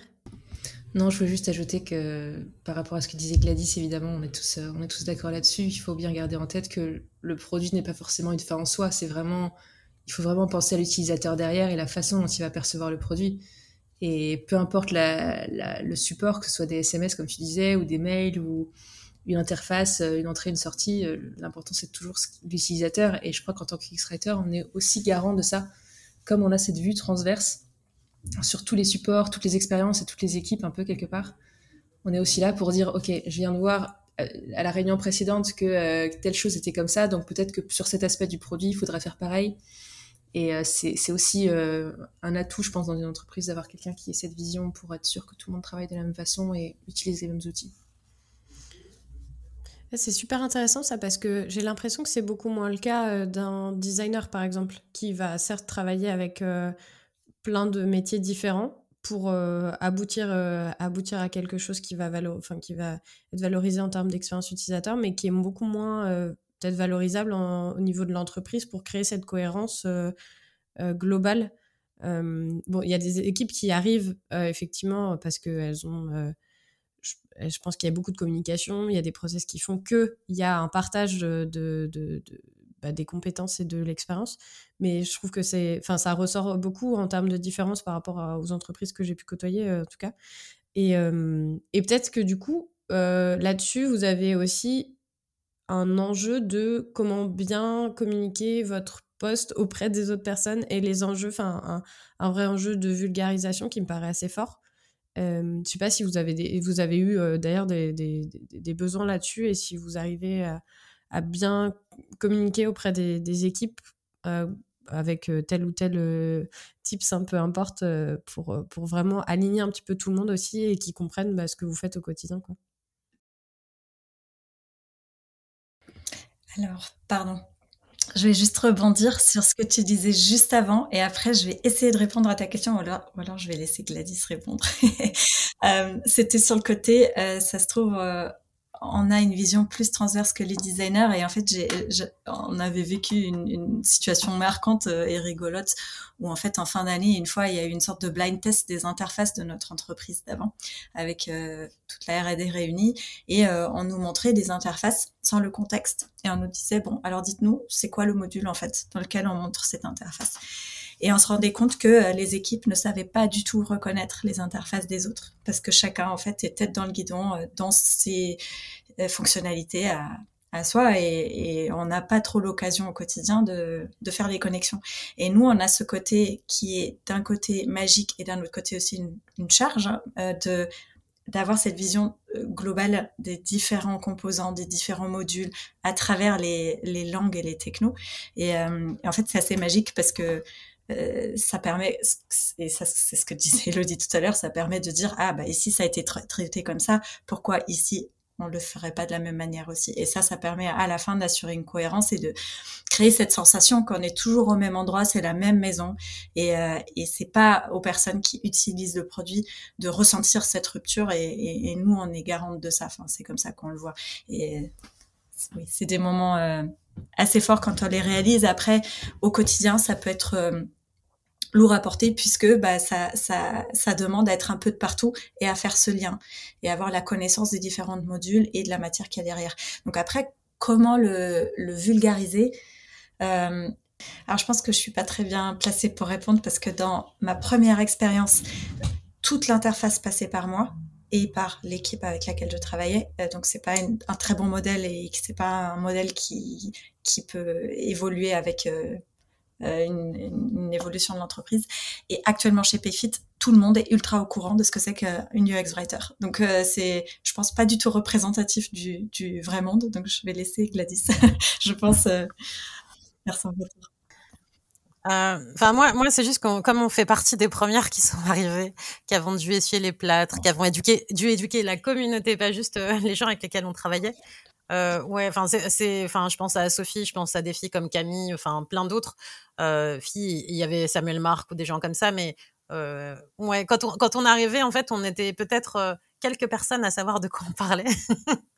Euh, il y avait Camille qui était là depuis plus longtemps, euh, qu'il avait, euh, qu'il avait fait depuis plus d'années que nous, mais, mais enfin moi je, enfin on a essuyé les plâtres on a dû oui expliquer. Moi mon livre de toute façon je l'ai appris parce que j'apprenais aussi mon métier. Enfin je l'ai écrit pardon parce que j'apprenais en le faisant et parce que j'avais des milliards de questions auxquelles personne n'était en capacité de me répondre.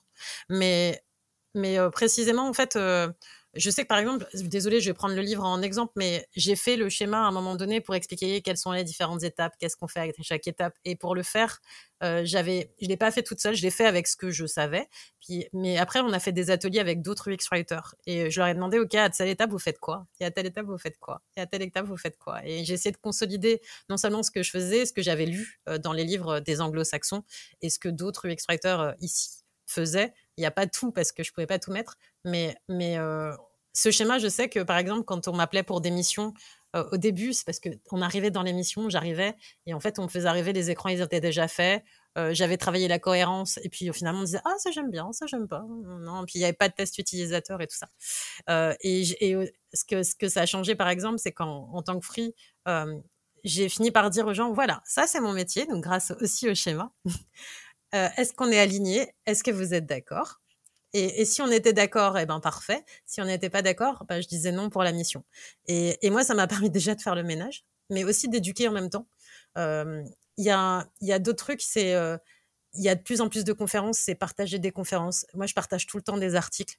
Euh, J'essaie de cette semaine chez chez Dailymotion, par exemple, j'ai montré une vidéo. C'était comment travailler avec les UX writers dans Figma par les, les UX writers de Figma. Donc ça a permis de, en fait, ça a permis d'aborder les sujets en tant qu'équipe, et puis après d'avoir les discussions, enfin d'écouter et puis d'avoir ces discussions. Mais c'est, on est toujours, même si ça va mieux, même si beaucoup de travail a été fait, on est toujours en phase de démocratisation quand même. Euh, et après, on a la chance ou pas d'avoir des gens qui sont ouverts et qui ont envie d'apprendre. Et puis des fois, on tombe sur des designers qui sont complètement fermés et qui ne veulent pas. Et ça, il y en a. Euh, voilà, bon, c'est la vie. Et puis on passe plus de temps avec ceux qui veulent bien et voilà. Mais euh, mais on est mmh. toujours euh, on est ça, ça a changé parce que voilà, il y a eu beaucoup de choses et, maintenant on commence à avoir d'autres sujets que c'est quoi du X-Writing?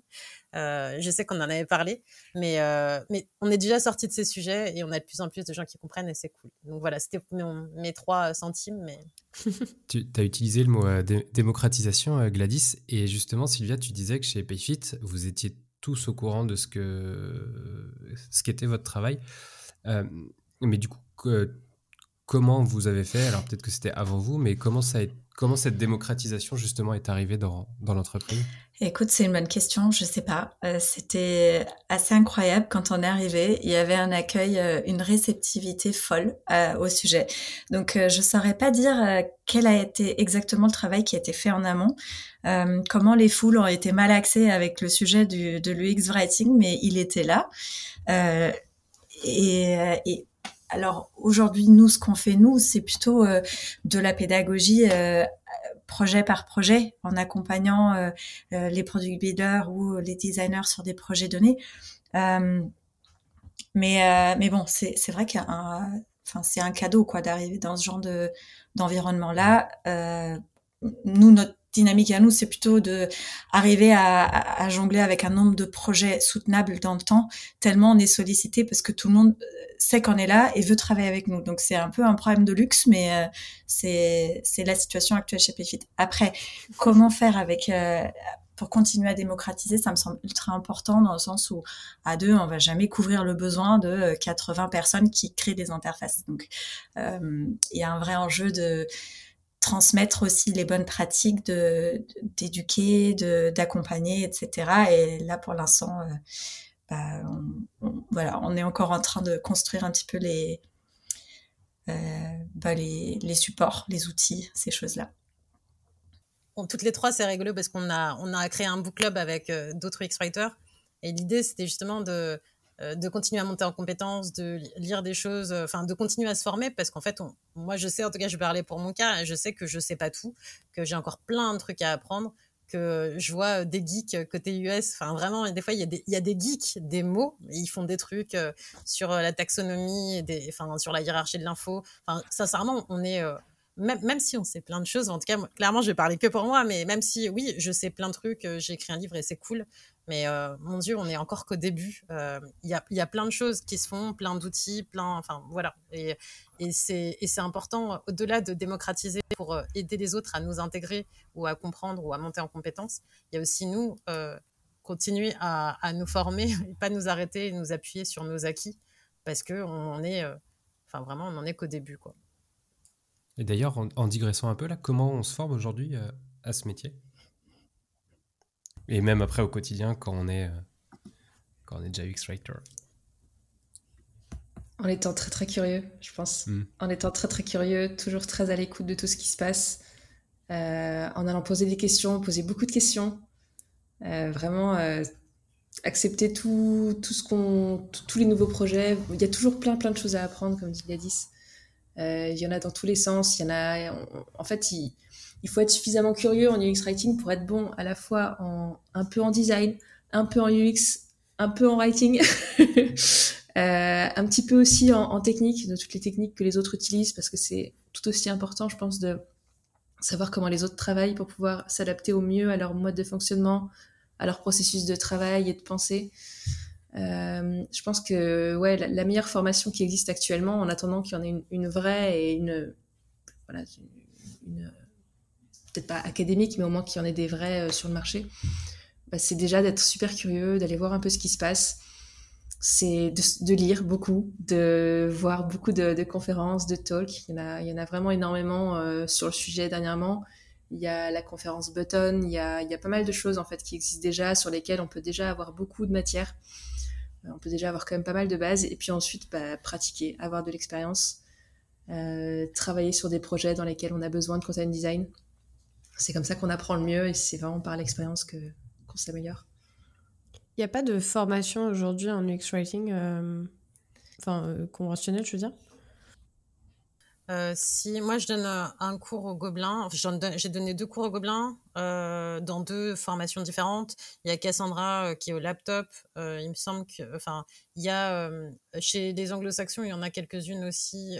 UX Content Collective, ils en ont plein. Mm-hmm. Enfin, ils en ont plusieurs sur les tests, sur. Enfin après, après, ça dépend comment ce qu'on cherche. Maintenant, moi j'ai tendance à dire quand on vient me poser des questions, souvent je demande aux gens c'est quoi ton ton parcours, parce que euh, en fonction du parcours, on va pas forcément aller chercher la même chose. Euh, par exemple, moi, je vais conseiller à des gens qui viennent plus du contenu de lire les livres et plutôt d'aller faire des formations du UX design pour comprendre le process design. Euh, parce que c'est sur ça hein, que s'appuie notre travail, pas autre chose. par exemple, si c'est des UX designers qui veulent monter en compétences, je vais plus aller les inviter à regarder les parties contenu. ça dépend des profils. Et comme on disait, enfin, on vient toutes pas du même endroit justement. et Enfin voilà, c'est il faut vraiment être curieux et se dire ah ok. Euh, enfin moi je travaille par exemple sur les questions d'accessibilité. Je sais Elodie que toi aussi un peu. Euh, ben ça, quand il y a rien, il faut aller le chercher en fait. Donc euh, quand il y a rien, il faut aller taper aux portes. des, de ceux qui sont plus avancés, de ceux qui travaillent ces questions, et puis aller faire utiliser la recherche et les tests pour continuer à, à, peaufiner ses projets, sa connaissance et tout ça. Trop bien. Merci beaucoup. Et du coup, je me posais une question par rapport bah, justement au process de design et au process de, collaboration avec le, reste de l'équipe. Sur la discovery, est-ce que vous faites des process de discovery propres? Est-ce que vous vous intégrez dans des process de discovery? Tout à l'heure, tu parlais de discovery de la part de, l'équipe compliance, euh, Sylvia. Euh, comment concrètement vous prenez, vous, vous allez chercher de l'information bah, grâce, à, la discovery et par rapport aux autres équipes aussi Chez Payfit, on a de la chance d'avoir des, product builders et des, gens dans l'équipe produit qui sont extrêmement bien formés aux, méthodes de, produits en fait. Euh, donc elles sont, très bien formées aussi à la discovery. Je trouve qu'il y a quand même euh, un très bon niveau à ce niveau-là. Euh, du coup, quand on arrive dans le, dans le, dans le processus de création de, de, de, design, il y a déjà énormément de choses qui sont déjà faites. on peut les aider parfois à, poser des questions un peu plus poussées sur l'ex-writing, sur quel terme on pourrait utiliser ou des choses un peu plus orientées. Mais euh, en vrai, les, les discos qui, sont, qui sont déjà faites euh, en parallèle sont déjà hyper poussés. Donc on a la chance de pouvoir se servir un peu dans tout ce qui a déjà été fait et ce qu'ils sont en train de faire pour chaque, euh, pour chaque fonctionnalité. ça peut être de, des user research, ça peut être des interviews utilisateurs, des tests de, de, de prototypes Lofi, ça peut être plein de choses déjà, euh, déjà faites. Euh, ils ont aussi énormément de data. Ils sont assez bien formés à la data, je trouve. Ils l'utilisent assez, euh, assez souvent. On, est là juste pour orienter parfois leur, leur questionnement et pour dire tiens, j'aimerais bien de la data sur cet aspect-là précisément. Mais du coup, on n'intervient pas souvent parce qu'on n'aura pas le temps de toute façon de, de, vraiment creuser dans chaque disco qui est fait. Il y a énormément de projets en parallèle. Mais, euh, mais en tout cas, on, on, est là pour les suivre et pour s'en nourrir, en tout cas, quand, euh, quand on design et quand on, on crée le. Quand on co-crée, quand on co-conçoit la, la, fonctionnalité. J'ajouterais qu'on a été amené à faire nos propres discoveries sur du contenu pur. Euh, donc, euh, on fait un, enfin c'est un projet porté beaucoup par Elodie, mais voilà, je suis là en, en support euh, sur la, la remise d'aplomb du glossaire par exemple. Et c'est vrai que la termino, bah, encore une fois, c'est un thème important dans un monde très réglementé comme celui de la paye. Et, et là, on s'est lancé dans nos propres activités de discovery. Euh, auprès des admins qui utilisent euh, l'application euh, en interne chez Payfit, etc. Donc, on essaye de, de travailler un petit peu sur nous-mêmes, notre équipe, nos, outils qu'on va ensuite mettre à disposition de tout le monde. Et puis effectivement, sur les projets eux-mêmes, euh, ça fuse et c'est tellement complexe que pour l'instant, ça semble compliqué de mener des, des discoveries en, sur vraiment les fonctionnalités en, autonomie. Mmh et, justement, bah, sur cet exemple, je, creuse le sujet jusqu'au bout, mais sur, par exemple, cet exemple euh, de glossaire, concrètement, ça ressemble à quoi une discovery sur, euh, sur un point aussi précis que ça? Euh, Est-ce que vous cherchez globalement le comportement, le, le, modèle mental dessus? Est-ce que vous recherchez plus, bah, vraiment, vous comparez, vous faites de l'AB Comment vous Comment concrètement vous faites, euh, vous essayez de comprendre quel, quel est le, contenu qui va mieux répondre, quel est le terme qui va être le plus pertinent, etc. Alors justement, dans cette démarche de, glossaire, on a repris l'existant, parce qu'il existait déjà un glossaire, mais qui était partiel ou en tout cas pas assez avancé dans notre besoin quotidien. On avait besoin d'être sûr des, choix de, terminaux qui étaient faits euh, dans l'app. Euh, et donc, on, est en train de mettre à jour ce document. Euh, pour ça, en fait, on, a sélectionné une petite poignée de termes pour essayer de les valider et de faire en sorte qu'on soit tous bien OK avec l'utilisation de l'un ou de l'autre. Euh, on s'est rendu compte que dans l'app, il y avait des occurrences très différentes de plusieurs termes, parfois sur la même page, alors qu'on voulait dire la même chose. Et comme disait Sylvia, c'est hyper important, on, paye d'être certain de, quoi on parle parce que tous les mots n'ont pas forcément la même valeur juridique ou le même sens. Et donc, c'est extrêmement important d'utiliser le même, au moins, et euh, a fortiori de ne pas changer de terme entre paragraphes, puisque là vraiment on risque d'avoir une confusion de l'utilisateur.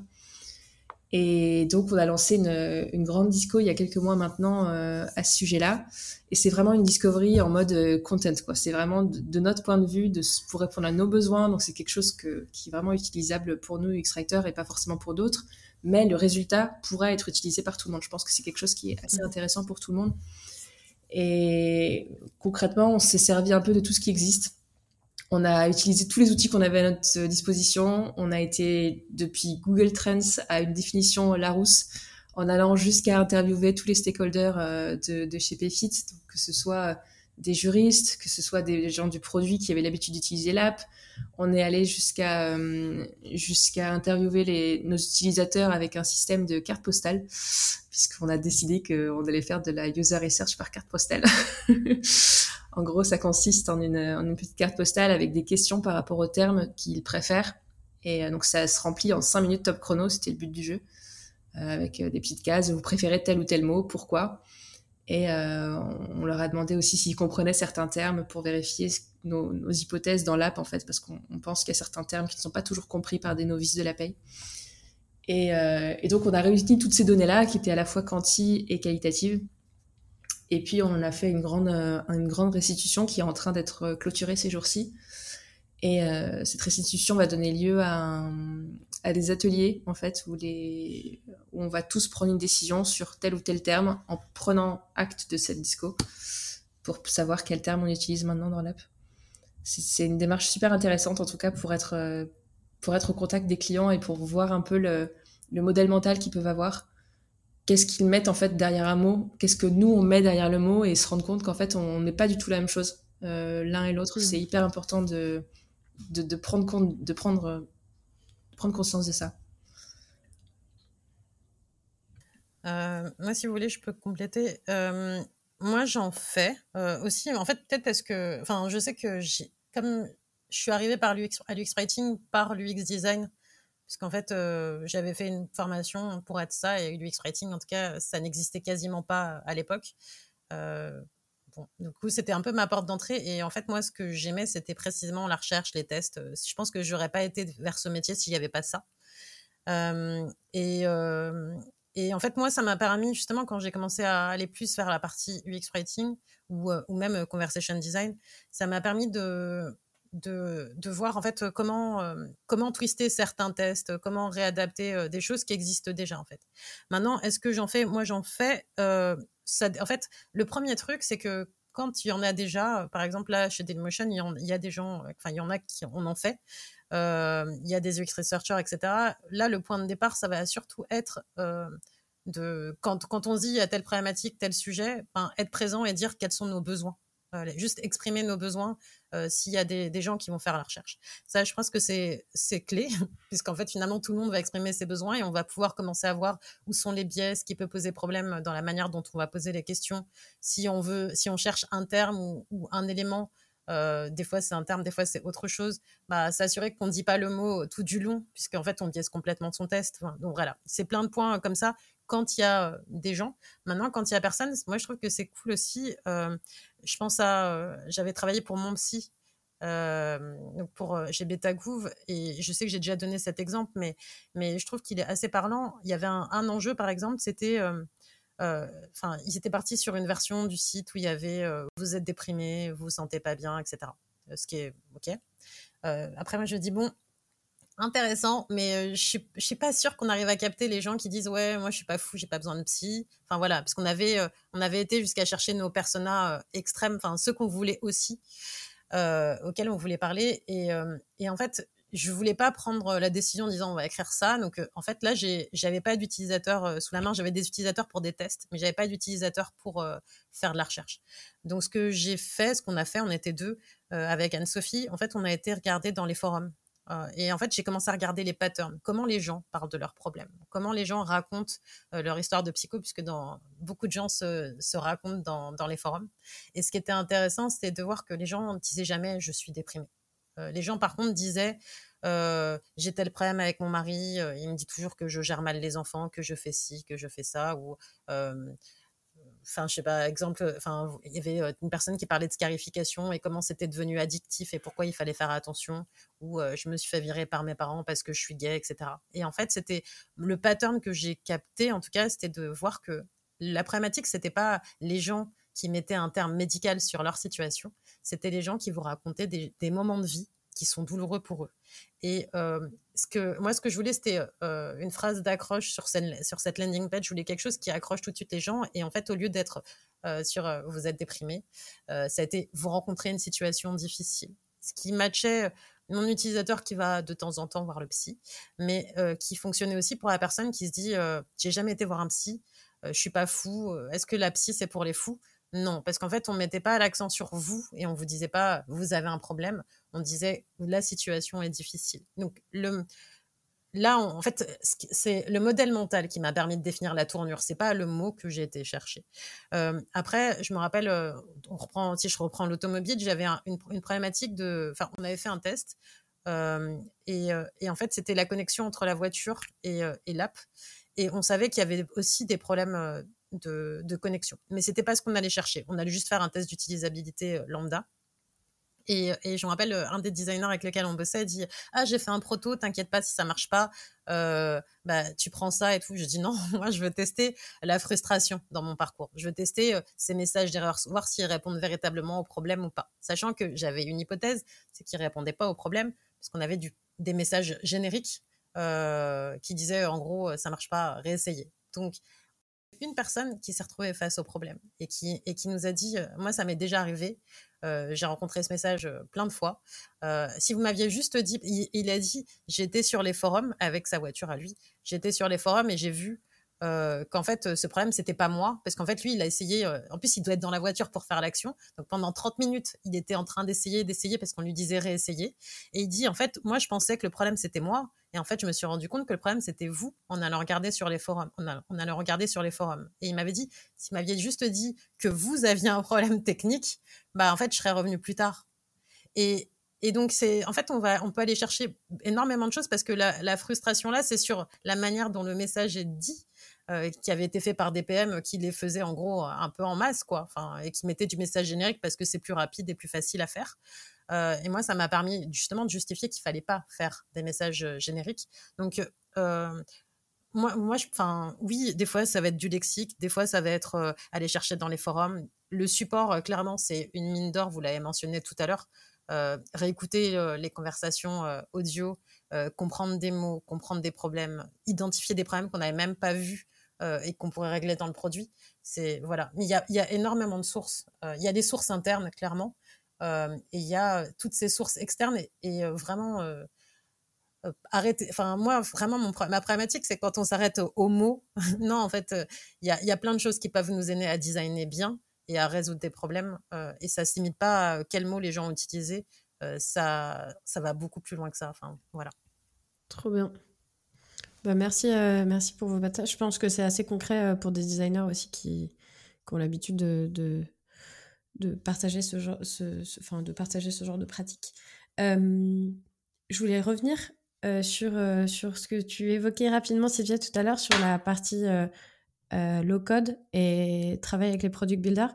Juste avant, je voulais juste savoir si, en termes d'organisation, vous faisiez partie des sprints euh, je ne sais pas si d'ailleurs vous, travaillez en sprint chez PayFit, mais euh, si vous, vous étiez euh, un petit peu révi par ce, mode d'organisation qu'on retrouve dans les équipes produits, ou si vous étiez complètement indépendante sur le sujet. Et puis après, on reviendra sur, sur le low-code et pourquoi c'est pertinent et c'est super intéressant pour vous en tant que UX writer. Bah, je peux peut-être prendre la question sur les sprints. Alors, chez Payfit, au Produit France, on ne travaille pas en sprint, alors que dans les équipes qui travaillent sur les modules euh, plus globaux, euh, dont je parlais tout à l'heure, euh, ces équipes-là travaillent en sprint. mais c'est vrai qu'on est moins amené à travailler sur ces projets-là. Donc, je peux juste dire qu'on suit en fait la vie de chaque projet au rythme du projet. Et, et chez Esker, en revanche, on travaillait en sprint de deux semaines. Et là, on suivait, euh, pareil, les sprints de deux semaines pour ce qui était de la rédaction, euh, de la création du contenu. En revanche, la localisation, là, il fallait faire des aménagements. Et c'est un vrai questionnement un peu compliqué de savoir comment gérer la localisation au cours d'un sprint.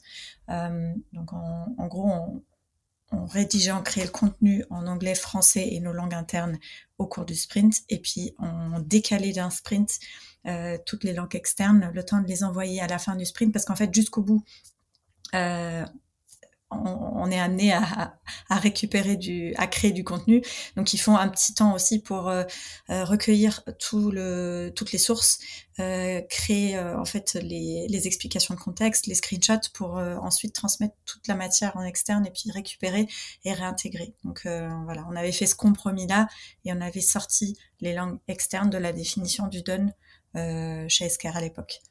Mais euh, je pense que c'est, ça peut être très différent selon les entreprises, les langues, les enjeux, etc.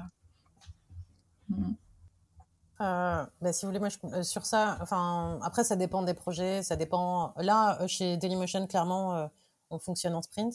et, et, je travaille avec des designers. Enfin, on travaille ensemble, donc bah, on est soumis au même sprint. je me rappelle que dans l'auto, je donne pas la marque, mais voilà, c'était la même. c'était des sprints et on m'attendait pas. Il fallait livrer à, telle date. Euh, et après, ça dépend en free. Des fois, on va m'appeler et je suis pas du tout soumise à ça. Je suis plus sur mon projet. On a la deadline et, j'ai pas de sprint. Donc ça, dépend vraiment des projets. Ok, trop cool. Euh, ouais, je pense qu'il y, a une, différence aussi euh, par rapport au, modèle free. Euh, enfin, enfin, moi, je le vois aussi sur, sur la partie design et product. Ok, top. Bah, du coup, on peut peut-être aborder le sujet, le sujet low code. Pourquoi Qu'est-ce que ça change concrètement de, de, de, travailler avec des développeurs no code ou low code? Je pense qu'on peut déjà un peu parler de, PFIT. Je ne suis pas sûre qu'on l'ait dit au tout début. Euh, en fait, PFIT, c'est une, une application qui fonctionne en low code et pas en no code. Euh, mais la problématique est un peu la même puisqu'on ne passe pas ou très peu par des développeurs purs euh, en code. Donc en fait, la différence principale, c'est que dans une entreprise qui travaille avec des développeurs, donc avec dans, un logiciel classique, on va dire, on va être obligé de multiplier un peu les étapes euh, souvent, on va attendre que le contenu passe de l'un à l'autre pour au final arriver avec, avec le dev qui va vraiment intégrer le contenu ou faire un peu ce qu'on demande dans l'app. Il va y avoir beaucoup plus potentiellement d'étapes. Euh, alors que dans une interface low-code ou no-code, les, les, étapes sont vraiment minimes. On travaille, en tout cas chez PFIT, directement avec les product builders. Euh, donc on, itère très rapidement avec eux, on leur propose des choses, ils proposent de, les mettre directement dans leur interface on peut les comparer directement, on peut itérer directement et a fortiori, on peut même aller travailler directement dans le code. Là où personnellement, je ne suis pas développeuse, je pourrais difficilement travailler dans l'interface euh, avec que du code. Moi, si ça dépasse le HTML, euh, il faut vraiment m'oublier. Alors qu'avec du low code ou du no code, potentiellement, on peut, on, pourrait y aller quoi. On peut y aller un peu plus souvent. Euh, je dis pas qu'on est toute la journée en train de, coder des choses dans l'interface, c'est juste que si jamais on voit quelque chose qui ne correspond pas ou quelque chose à régler facilement sans avoir trop de, trop de gros dégâts, on peut le faire. C'est comme une facilité assez, euh, assez, euh, assez intéressante à, mettre en avant parce que il s'agit plus forcément de dire euh, au product designer qui va dire au développeur qui va changer dans le code qu'il faut mettre du gras sur telle et telle phrase et pas sur telle phrase. Euh, je prends un exemple à la grosse maille, hein, mais euh, concrètement, on peut aller le faire nous-mêmes, on peut aller changer des choses directement. Donc ça change un peu la, la façon de penser, le, mindset dans lequel on, travaille quand même euh, assez souvent. Ça nécessite quand même une bonne connaissance de ce qu'on peut faire ou pas. Parce qu'il faut qu'on soit un peu formé en la matière, pas forcément experte, encore une fois, mais au moins qu'on sache comment ça fonctionne, ce que les product builders sont en mesure de faire ou pas. Ça nécessite une grande curiosité par rapport aux produits, en fait, de travailler dans, en low code ou no code mais c'est super intéressant. On a un impact qui est très très fort et euh, c'est assez, enfin, le champ des possibles est infini en fait, je trouve. Alors que dans du code pur, c'est moins le cas. C'est mon a priori personnel. Oui, j'ajouterais que ce qui est, ce qui est hyper agréable, c'est que on a euh, donc une personne qui porte plusieurs casquettes, ce, ce fameux product builder, et, euh, et, qui peut lever aussi des points de vigilance très tôt. Euh, là où parfois on s'emballe sur des versions de design et puis on se rend compte que, bah, en fait, ça va être difficile à, réaliser en, dev pour des raisons variées. Et, et là, en fait, on a une même personne qui répond sur les différents versants. Donc la discussion, elle est de bout en bout avec un interlocuteur et après, on va aller chercher les experts pour les questions vraiment plus techniques, paye, euh, métier, euh, euh, support, design, pour ce qui est des composants qu'on a à notre disposition pour le low code. Mais il y a ce côté-là qui est très plaisant quand même d'avoir une discussion hyper condensée. Et après, c'est des petites fusées, donc il faut s'accrocher et ça va vite. Mais il y a ce côté-là, on a une personne qui qui peut répondre sur les différents plans. Et après, euh, je dirais aussi que ce sont des personnes qui ont une vision un peu différente, qui sont extrêmement centrées sur euh, l'utilisation qui est faite du produit. Euh, bah, de fait, puisque elle, encore une fois, elle cumule les différents rôles. Donc, il y a une connaissance métier qui est incroyable et en même temps une connaissance technique et de, de comment est-ce qu'on veut régler ce problème d'un point de vue utilisation. Là où peut-être euh, euh, les, les développeurs euh, plus classiques, entre guillemets, auraient peut-être une approche un peu techniques ou n'ont pas forcément tous les, toutes les clés en main de quel est l'enjeu métier en fait qu'on est en train de régler. Et c'est vrai que ça permet d'amener la discussion à un autre niveau que sur le, le côté uniquement technique et, et rédactionnel. Après, juste, moi, je, enfin, j'ai pas travaillé en low code ni en no code, en tout cas, mis à part mon site à moi. mais, euh, mais ce qui est euh, intéressant aussi, quand même, dans la relation avec les devs, euh, parce que moi, je, dois faire avec les devs, c'est, on a les enjeux d'accessibilité bah, qui sont quand même, qui sont portés par nous, mais qui sont aussi beaucoup portés par eux, et ça nous force à communiquer. Tout à l'heure, on parlait de communiquer avec tout le monde. Clairement, il faut communiquer, parler. C'est la clé un peu de nos métiers dans tous les cas. Euh, et il y, avait aussi un autre, enjeu, on le voit beaucoup plus en conversationnel, enfin quand on va faire de l'assistant vocal, tout ça, ou du chatbot, euh, mais on le voit aussi chez nous, euh, c'est euh, la personnalisation.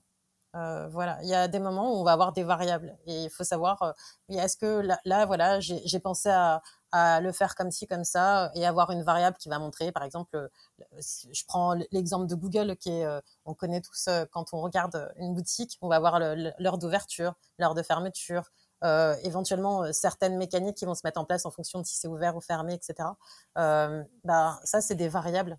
Et, et, en fait, nous, on peut faire ça, on peut le faire dans, dans plein d'éléments, sauf que bah, faut savoir qu'on peut le faire. Et, ça veut dire avoir des communications avec nos PO, nos PM ou nos devs directement. Et, en fait, la personnalisation, ça va être un des gros atouts qu'on a, parce que nous, on peut se permettre, à partir du moment où on met pas trop de variables, etc., on peut faire ça. Donc, euh, voilà, au-delà de, oui, enfin, j'imagine la conversation quand on n'a pas trop de code et quand on peut plus avoir la main. Mais dans l'autre cas, il faut juste, euh, voilà, communiquer euh, et travailler toujours ensemble. Euh. C'est sûr qu'en low code, les, les perspectives sont aussi sont peut-être plus limitées en termes de personnalisation, comme tu dis, puisque tu peux aller moins dans le je veux exactement ça, etc.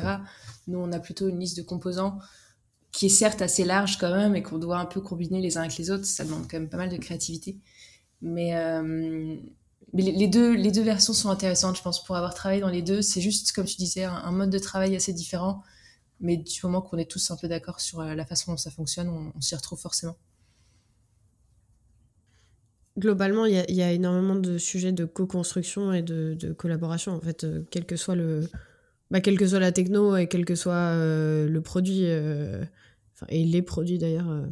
À part, pour, revenir sur le, sujet de l'accessibilité que Gladys évoquait, je pense que c'est aussi quelque chose qu'on peut prendre en compte dans le low-code et le no-code, mais un peu plus en amont. En fait, c'est quelque chose qu'on doit un peu plus anticiper. Il faut que le composant qui est présent en low-code soit déjà comme ça.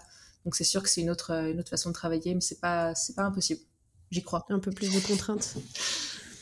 Ouais. Bah, c'est juste qu'il faut construire les composants accessibles. Donc, euh, et après, c'est facile. facile. Chouette. Merci pour, euh, pour vos, informations.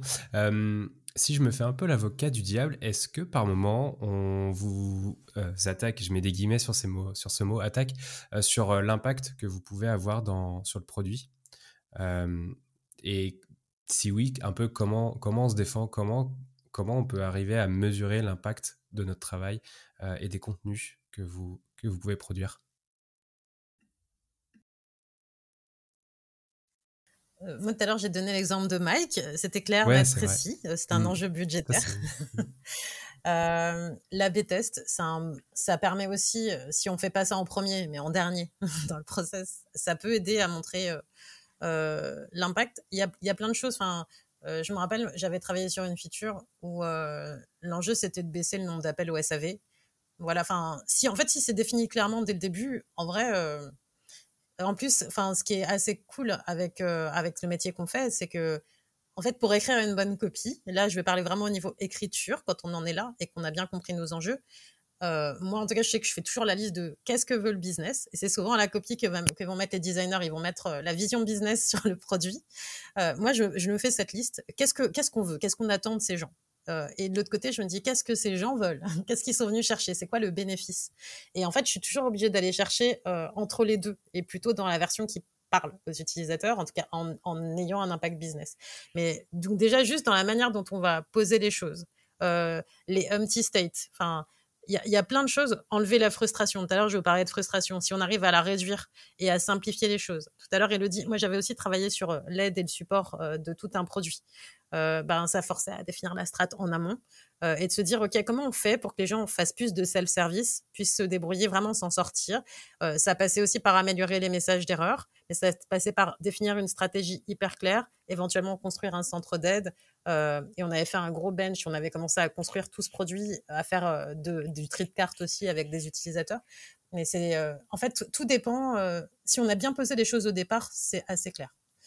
si on les a pas posées, c'est compliqué. Enfin, ça veut pas dire qu'on trouvera pas, mais mais en fait, on a un impact business euh, en fait qui est évident, mais autant qu'un UX designer, puisqu'on est au même endroit en vrai. Hein.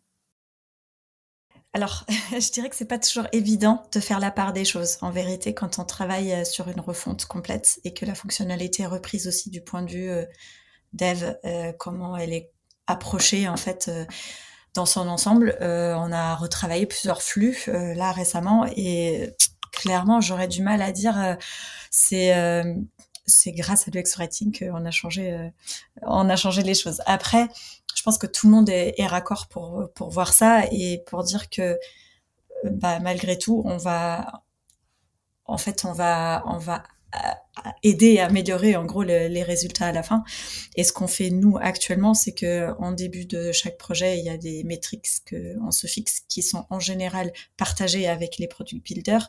Euh, on pourrait aussi imaginer avoir des métriques qui sont très propres à l'UX writing, mais pour l'instant, ça revient souvent à baisser le nombre de euh, de tickets d'appel euh, en fait au support euh, typiquement ou avoir en fait une autonomie plus forte dans la réalisation de certaines tâches donc c'est ça qu'on va mesurer et et par exemple l'un des des parcours qu'on a sur lesquels on a travaillé là récemment, c'était le l'onboarding de nouveaux admins, de nouvelles sociétés sur notre application.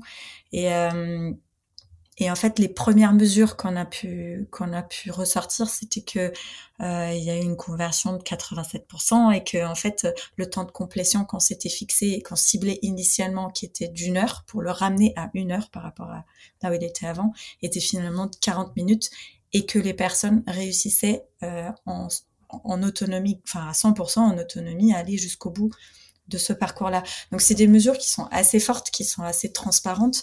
Euh, on peut clairement pas dire que c'est uniquement lié à l'UX Writing parce qu'il y a eu plein d'autres efforts qui ont été faits, mais euh, mais je pense que c'est assez parlant euh, et et ça ça aide de se fixer peut-être ses objectifs en amont et effectivement comme disait Gladys, de les aligner euh, aux objectifs business quand ils sont différents car propres à l'UX Writing. Après, juste, j'ai retrouvé un article que j'ai lu hier qui vient, je vous dis d'où. C'est un site qui s'appelle Prose euh, et c'est euh, le ROI du content design. Et elle avait donné en intro, euh, c'était marrant parce que voilà, elle a donné pas mal de chiffres. donc elle dit quelqu'un qui s'appelle Sarah Kansila, qui travaillait chez Facebook, en travaillant sur un module, a augmenté de 56% le trafic sur un sur un sur un type de contenu. donc ça veut dire 6 millions d'utilisateurs engagés, ce qui est pas un petit truc. Euh, je, me rappelle, euh, là, enfin, elle avait, elle a mis, voilà, Sarah Winters qui a écrit un livre qui s'appelle Content Design. Euh, donc, donc, elle dit que dans le travail de content design peut tourner 100% des, échecs en un taux de complexion de 88%. Alors, je sais pas d'où elle sort ça, mais il y a il dit, Kelly Hanson, donc qui est chez, qui est content designer chez Microsoft. elle dit que son, dans son équipe, ils ont été capables de mesurer euh, l'impact du content design. Et donc, l'augmentation du NPS, c'est 8 points, 44% de, d'échecs en moins sur des tâches, euh, une augmentation, une amélioration de l'utilisabilité de 92%. Euh, et il y avait d'autres points, bref. Et juste, je vous donne le meilleur. Il y a quelqu'un qui s'appelle Jared Spool qui a expliqué qu'en enlevant un bouton de checkout qui était mal placé, etc., ils ont augmenté de 45% les ventes sur un site de e-commerce, ce qui représentait 300 millions de revenus euh, in the first year, durant la première année. Donc, et bon, voilà, il y a des trucs sur Expedia euh, et d'autres. On va le partager. Je vais vous le, je vais vous le partager. Mais bref, donc on, on, a un impact, c'est juste que je pense qu'on revient à la question de la maturité de tout à l'heure, c'est qu'on n'a pas l'habitude de le mesurer non plus. Hein. Moi, je ne le fais pas tout le temps et je le fais pas beaucoup. Mais, euh, mais, si on, mais je pense que si on se met à le mesurer, euh, on, pourra commencer à être un peu plus précise. Mais c'est un exercice à faire, une habitude à mmh. prendre aussi. Ouais, comme disait Sylvia tout à l'heure, on, a, on essaie quand même de, de, se forcer un peu à prendre cette habitude parce que c'est important pour nous de, de savoir quel est l'impact qu'on a forcément mais c'est aussi important pour les équipes autour de nous qui nous disent mais est-ce que vraiment il y a des résultats? Comment est-ce qu'on peut le chiffrer? Comment est-ce qu'on peut le quantifier, etc. C'est une question que tout le monde se pose en fait. Et pour ça, on est quand même assez aidé par les profils des product builders qu'on a avec nous, puisqu'il y en a qui sont pas mal formés en data et qui sont vraiment pas mal capés au point d'aller chercher la data dès la discovery pour avoir vraiment précisément quel type de formulaires sont cliqués, combien de temps on y passe, etc. Vraiment des données qui vont parfois très très loin. Et on a le, ce même type de, de product builder qui vont après mesurer l'impact et euh, voir un peu la différence entre les deux. Et comme ça va très loin et qu'ils ont énormément de données, c'est hyper intéressant de travailler avec eux. Euh, j'ai travaillé récemment sur une, euh, sur une nouvelle fonctionnalité, enfin sur quelque chose qui existait déjà, sur l'onboarding, cette fois-ci des employés, donc comment ajouter un nouvel employé dans l'app. C'était un flow qui, était, qui est assez long de façon générale, mais on s'est rendu compte que pour certains secteurs, on avait besoin de faire un flow beaucoup plus court euh, de manière à pas pénaliser les admins qui ajoutaient les nouveaux employés, de pas les frustrer, d'aller plus vite parce que c'était des plus petits contrats ou parce que c'était des situations beaucoup plus courtes et beaucoup plus ponctuelles. Et donc en fait, euh, j'ai travaillé avec euh, une product builder qui est très capée en, data et qui est allée chercher presque champ par champ quel champ était utilisé dans, cette, dans ce secteur-là par ce type d'employeur-là et elle a su recouper les données en fait pour savoir quel champ on pouvait enlever quels champs on pouvait euh, cacher ou faire apparaître un peu moins souvent, quels champs on pouvait grouper les uns après les autres. Et euh, en travaillant toutes les deux, je, trouve que ça a été même assez efficace parce que s'appuyer sur de la donnée, c'est même ce qu'il y a de mieux. Euh, enfin, en tout cas pour ce type de, pour ce type de, de, projet. Et on est quand même arrivé à, presque moins 40% de temps de, complétion pour les admins qui, qui, utilisaient ce, ce flow-là.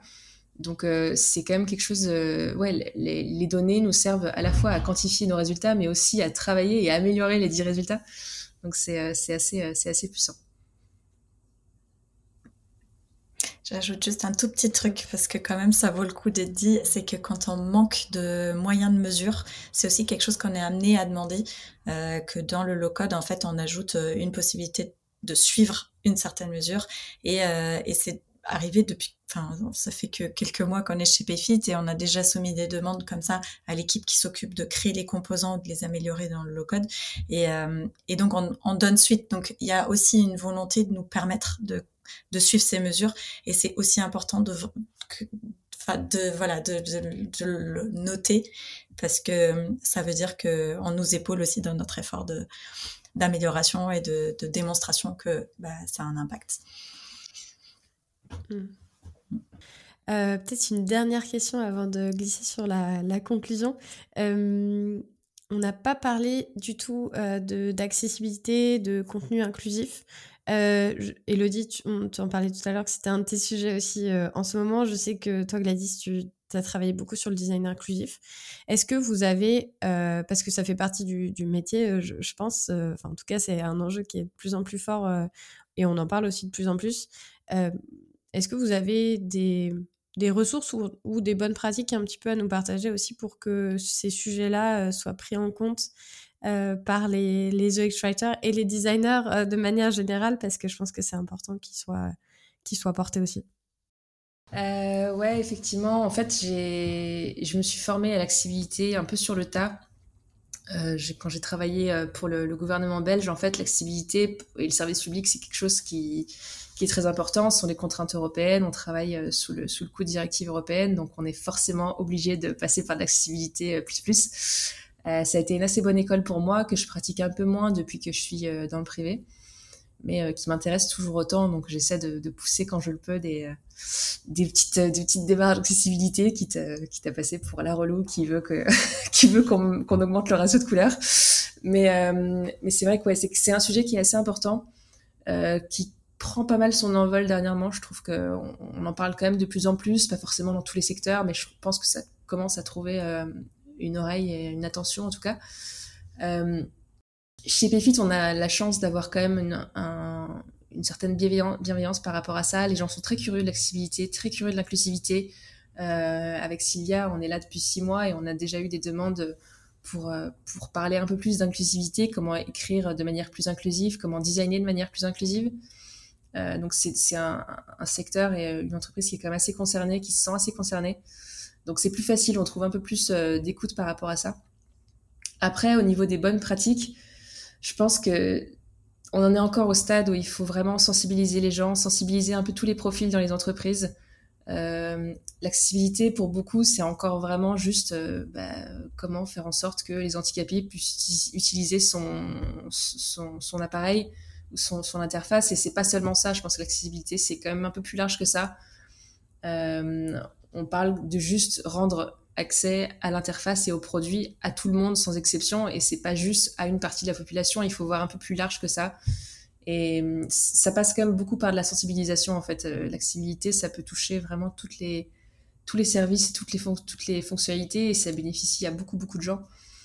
Euh, donc c'est surtout par ça qu'on peut passer. Ensuite, je préconise aussi de, porter les sujets, pas forcément à bras le corps et tout seul, plutôt de s'entourer, de faire en sorte qu'on en discute déjà dans l'entreprise, que ça commence à prendre quand même une consistance et puis qu'ensuite on, le développe tous ensemble. Je pense que c'est difficile d'arriver dans une entreprise et de se dire, OK, maintenant on va faire comme ça pour l'accessibilité et point. En tout cas, à moins d'être dans la, un peu plus dans les hautes sphères de l'entreprise, je pense que c'est assez difficile. On, on, entend assez peu notre, notre voix étant donné que les priorités actuelles, d'autant plus cette année, sont surtout dans, dans, un, contexte budgétaire et financier. Et donc l'activité tout de suite, ça coûte trop cher, c'est trop difficile, il faut trop de ressources, c'est trop compliqué. Donc euh, je pense qu'il faut, il faut y aller un peu moins frontalement, essayer de sensibiliser d'abord, essayer d'expliquer un peu comment ça se passe. Euh, voilà, je pense que c'est, ce sera déjà une bonne introduction. Je sais pas si Gladys a quelque chose à rajouter un peu plus précis. Euh, non, moi, ce que j'aurais juste à rajouter, c'est.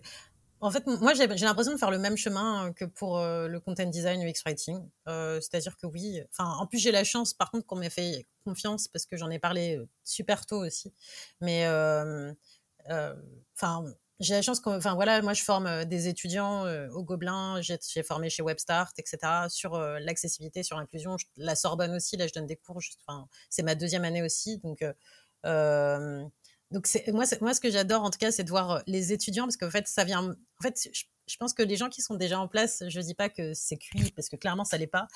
Euh, il y a des obligations légales, donc voilà. Mais le fait de le faire aussi par en bas et que toute la nouvelle génération commence à être formée, s'intéresse à ça, le voit comme quelque chose qui doit être normal en fait.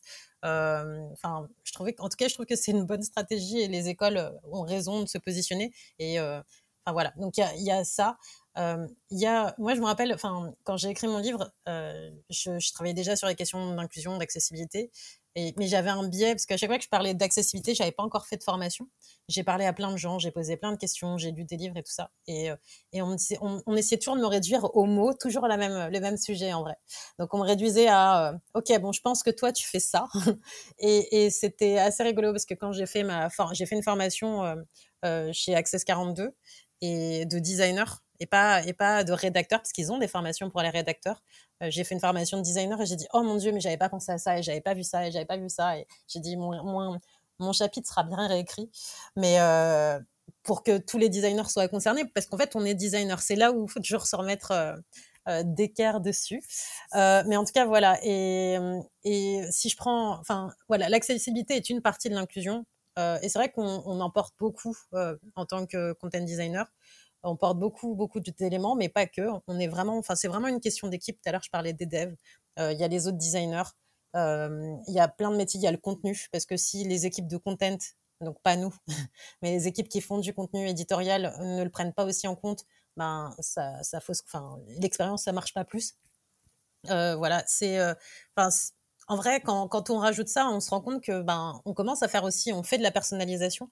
Et juste pour parler, parce qu'on a parlé impact juste avant, euh, si vous faites le calcul de toutes les personnes que vous excluez, alors les femmes, euh, euh les personnes trans, les personnes en situation de handicap, du coup les personnes âgées aussi qui ont un pouvoir d'achat, n'est-ce pas? Ben En fait, on exclut en termes d'impact, en vrai, on exclut énormément de gens. Il y a un deuxième point qui est hyper important, c'est que en vrai, plein de produits qu'on utilise aujourd'hui naturellement, télécommande, assistants vocaux, enfin tout plein enfin plein d'outils sont des outils qui ont été créés pour l'accessibilité.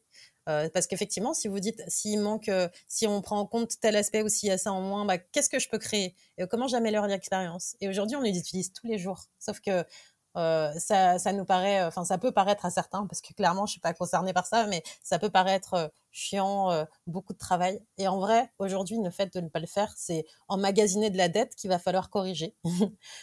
c'est plein de gens qui tous les jours doivent, ne peuvent pas faire leurs courses en ligne parce que ben, le service n'est pas accessible ou qu'il n'y a même pas une alternative. voilà, donc c'est je sais pas trop quoi dire. En fait, moi, je trouve ça même triste, mais, euh, je sais que c'est en train de changer. Euh, je sais que ça change par le bas et aussi par le haut. Euh, et c'est à nous, comme je disais, de faire le même travail qu'on fait sur content design. en tout cas, moi, c'est ce que je fais. voilà. Et effectivement, ouais, je travaille sur un, deuxième livre qui est sur le design inclusif. parce qu'il y a déjà des gens qui font l'accessibilité et qu'ils le feront largement mieux que moi. Mais voilà, c'est un peu sur la même démarche que mon livre. Je fais un livre de recherche, il y a plein de livres. Euh, il y a plein de gens qui font ce métier depuis longtemps. Il y a plein de gens qui se sont posés ces questions. Et, euh, donc, euh, je vais à leur rencontre en essayant de, venir avec des bonnes pratiques et d'ouvrir un peu nos chakras et les miens au passage. voilà. Oui, je pense que c'est quelque chose qui, évolue assez vite et heureusement, ça, ça évolue dans ce sens-là de toute manière hein, avec les contraintes légales, puisque très prochainement, je pense que voilà, il y a déjà des obligations en France qui obligent certaines entreprises à, à se mettre en conformité par rapport aux directives sur l'accessibilité il faut actuellement un certain nombre de chiffres d'affaires, mais potentiellement ce sera amené à, descendre et à concerner beaucoup plus d'entreprises dans le futur, donc ça va arriver. J'espère en tout cas que ça arrivera assez vite et euh, que qu'on sera encore là pour pour le faire et pour travailler sur ces sujets-là. Euh, et j'espère aussi qu'on qu'on rencontrera plus de de project managers comme j'ai pu rencontrer par le passé, à qui je demandais si leur site était accessible et qui me disaient oui, bien sûr, et il est trouvable sur Google. Le, mot accessible, il est, il est problématique. On veut être accessible. Ça veut dire quoi pour toi accessible? Ben, euh, en fait, ils parlent de leurs hmm. produits. On fait des produits accessibles. Ah hmm. oui, ok. ouais. Il y a encore un peu de. Ouais, voilà, il y a encore du chemin. Exactement. Euh, bon, on arrive à la, à la fin de, la, de cet épisode. Euh, vous nous avez apporté beaucoup, beaucoup d'informations. C'était chouette. Merci beaucoup. Il y a plein de concrets en plus. Donc, merci. Avant de se quitter, on a une dernière question à vous, à vous poser, qui serait, que dirais-tu à ton toi d'il y a 10 ans pour en arriver où tu en es aujourd'hui? Moi, je me lance. C'est pas facile. Hein. Euh, alors, pour reboucler sur euh, le tout début, je dirais que c'est OK de naviguer à la sensation, de pas savoir forcément où on va. C'est OK de pas avoir de vocation euh, et de, en fait, découvrir un peu tardivement où on va en vérité. Et je pense que c'est encore plus vrai pour euh, les jeunes là qui vont nous suivre, qui savent pas trop quels vont être les, métiers de demain. Nous, on s'est lancé, on fait aujourd'hui un métier moi qui me passionne, que j'adore. Je ne connaissais pas son existence quand j'ai commencé la fac, donc en fait par moment il faut juste euh, se laisser aller à sa à son intuition et euh, et, se faire confiance. Et l'autre point c'est euh, l'importance de la communauté. Donc il y a dix ans, euh, j'avais pas ce, je me sentais pas entourée comme je me sens entourée aujourd'hui. Euh, alors je ne sais pas si à cette époque-là simplement cette communauté n'existait pas ou si elle n'était pas à ma portée, mais euh, j'ai envie de me dire euh, va voir ailleurs, va parler aux autres, expose-toi, prends des risques parce que parfois on se sent vulnérable à parler aussi de bah, de comment on travaille parce qu'on a peur de mal faire et que euh, on n'est pas forcément à l'aise et, en fait il faut juste se décomplexer. Alors c'est plus facile aussi en vieillissant de se décomplexer, mais c'est ce que je me dirais à moi il y a dix ans. Euh, non, moi je pense que je, je, dirais, je me dirais après la même chose que Sylvia. Il y a dix ans, je devais encore être, euh, ouais, je devais être sur la fin de, mes études de, de droit. Et euh, je savais pas exactement ce que je voulais. Je savais que j'étais intéressée par les langues, j'étais intéressée par tout ce qui était euh, nouvelle technologie. Donc, euh, mais voilà, je, suis quand même restée dans mon parcours d'avocat en me disant, voilà, peut-être que euh, peut-être que je trouverai mon compte après tout. Et si je devais me parler à mon moi d'il y a 10 ans, c'est vraiment, bah voilà, continue, ne, ne doute, ne doute pas, ne doute de rien, euh, continue, apprends le maximum de langues que tu peux avoir. C'est avec des langues, on s'en sort toujours. Avec de la tech, on s'en sort toujours. Donc, euh, continue à faire ce que t'aimes. Continue d'être curieuse. Continue. Tu finiras toujours par trouver la lumière au bout du tunnel. Il va y avoir quelque chose qui va te plaire et qui va te conforté dans, dans, tes besoins et dans ce que tu aimes faire, continue.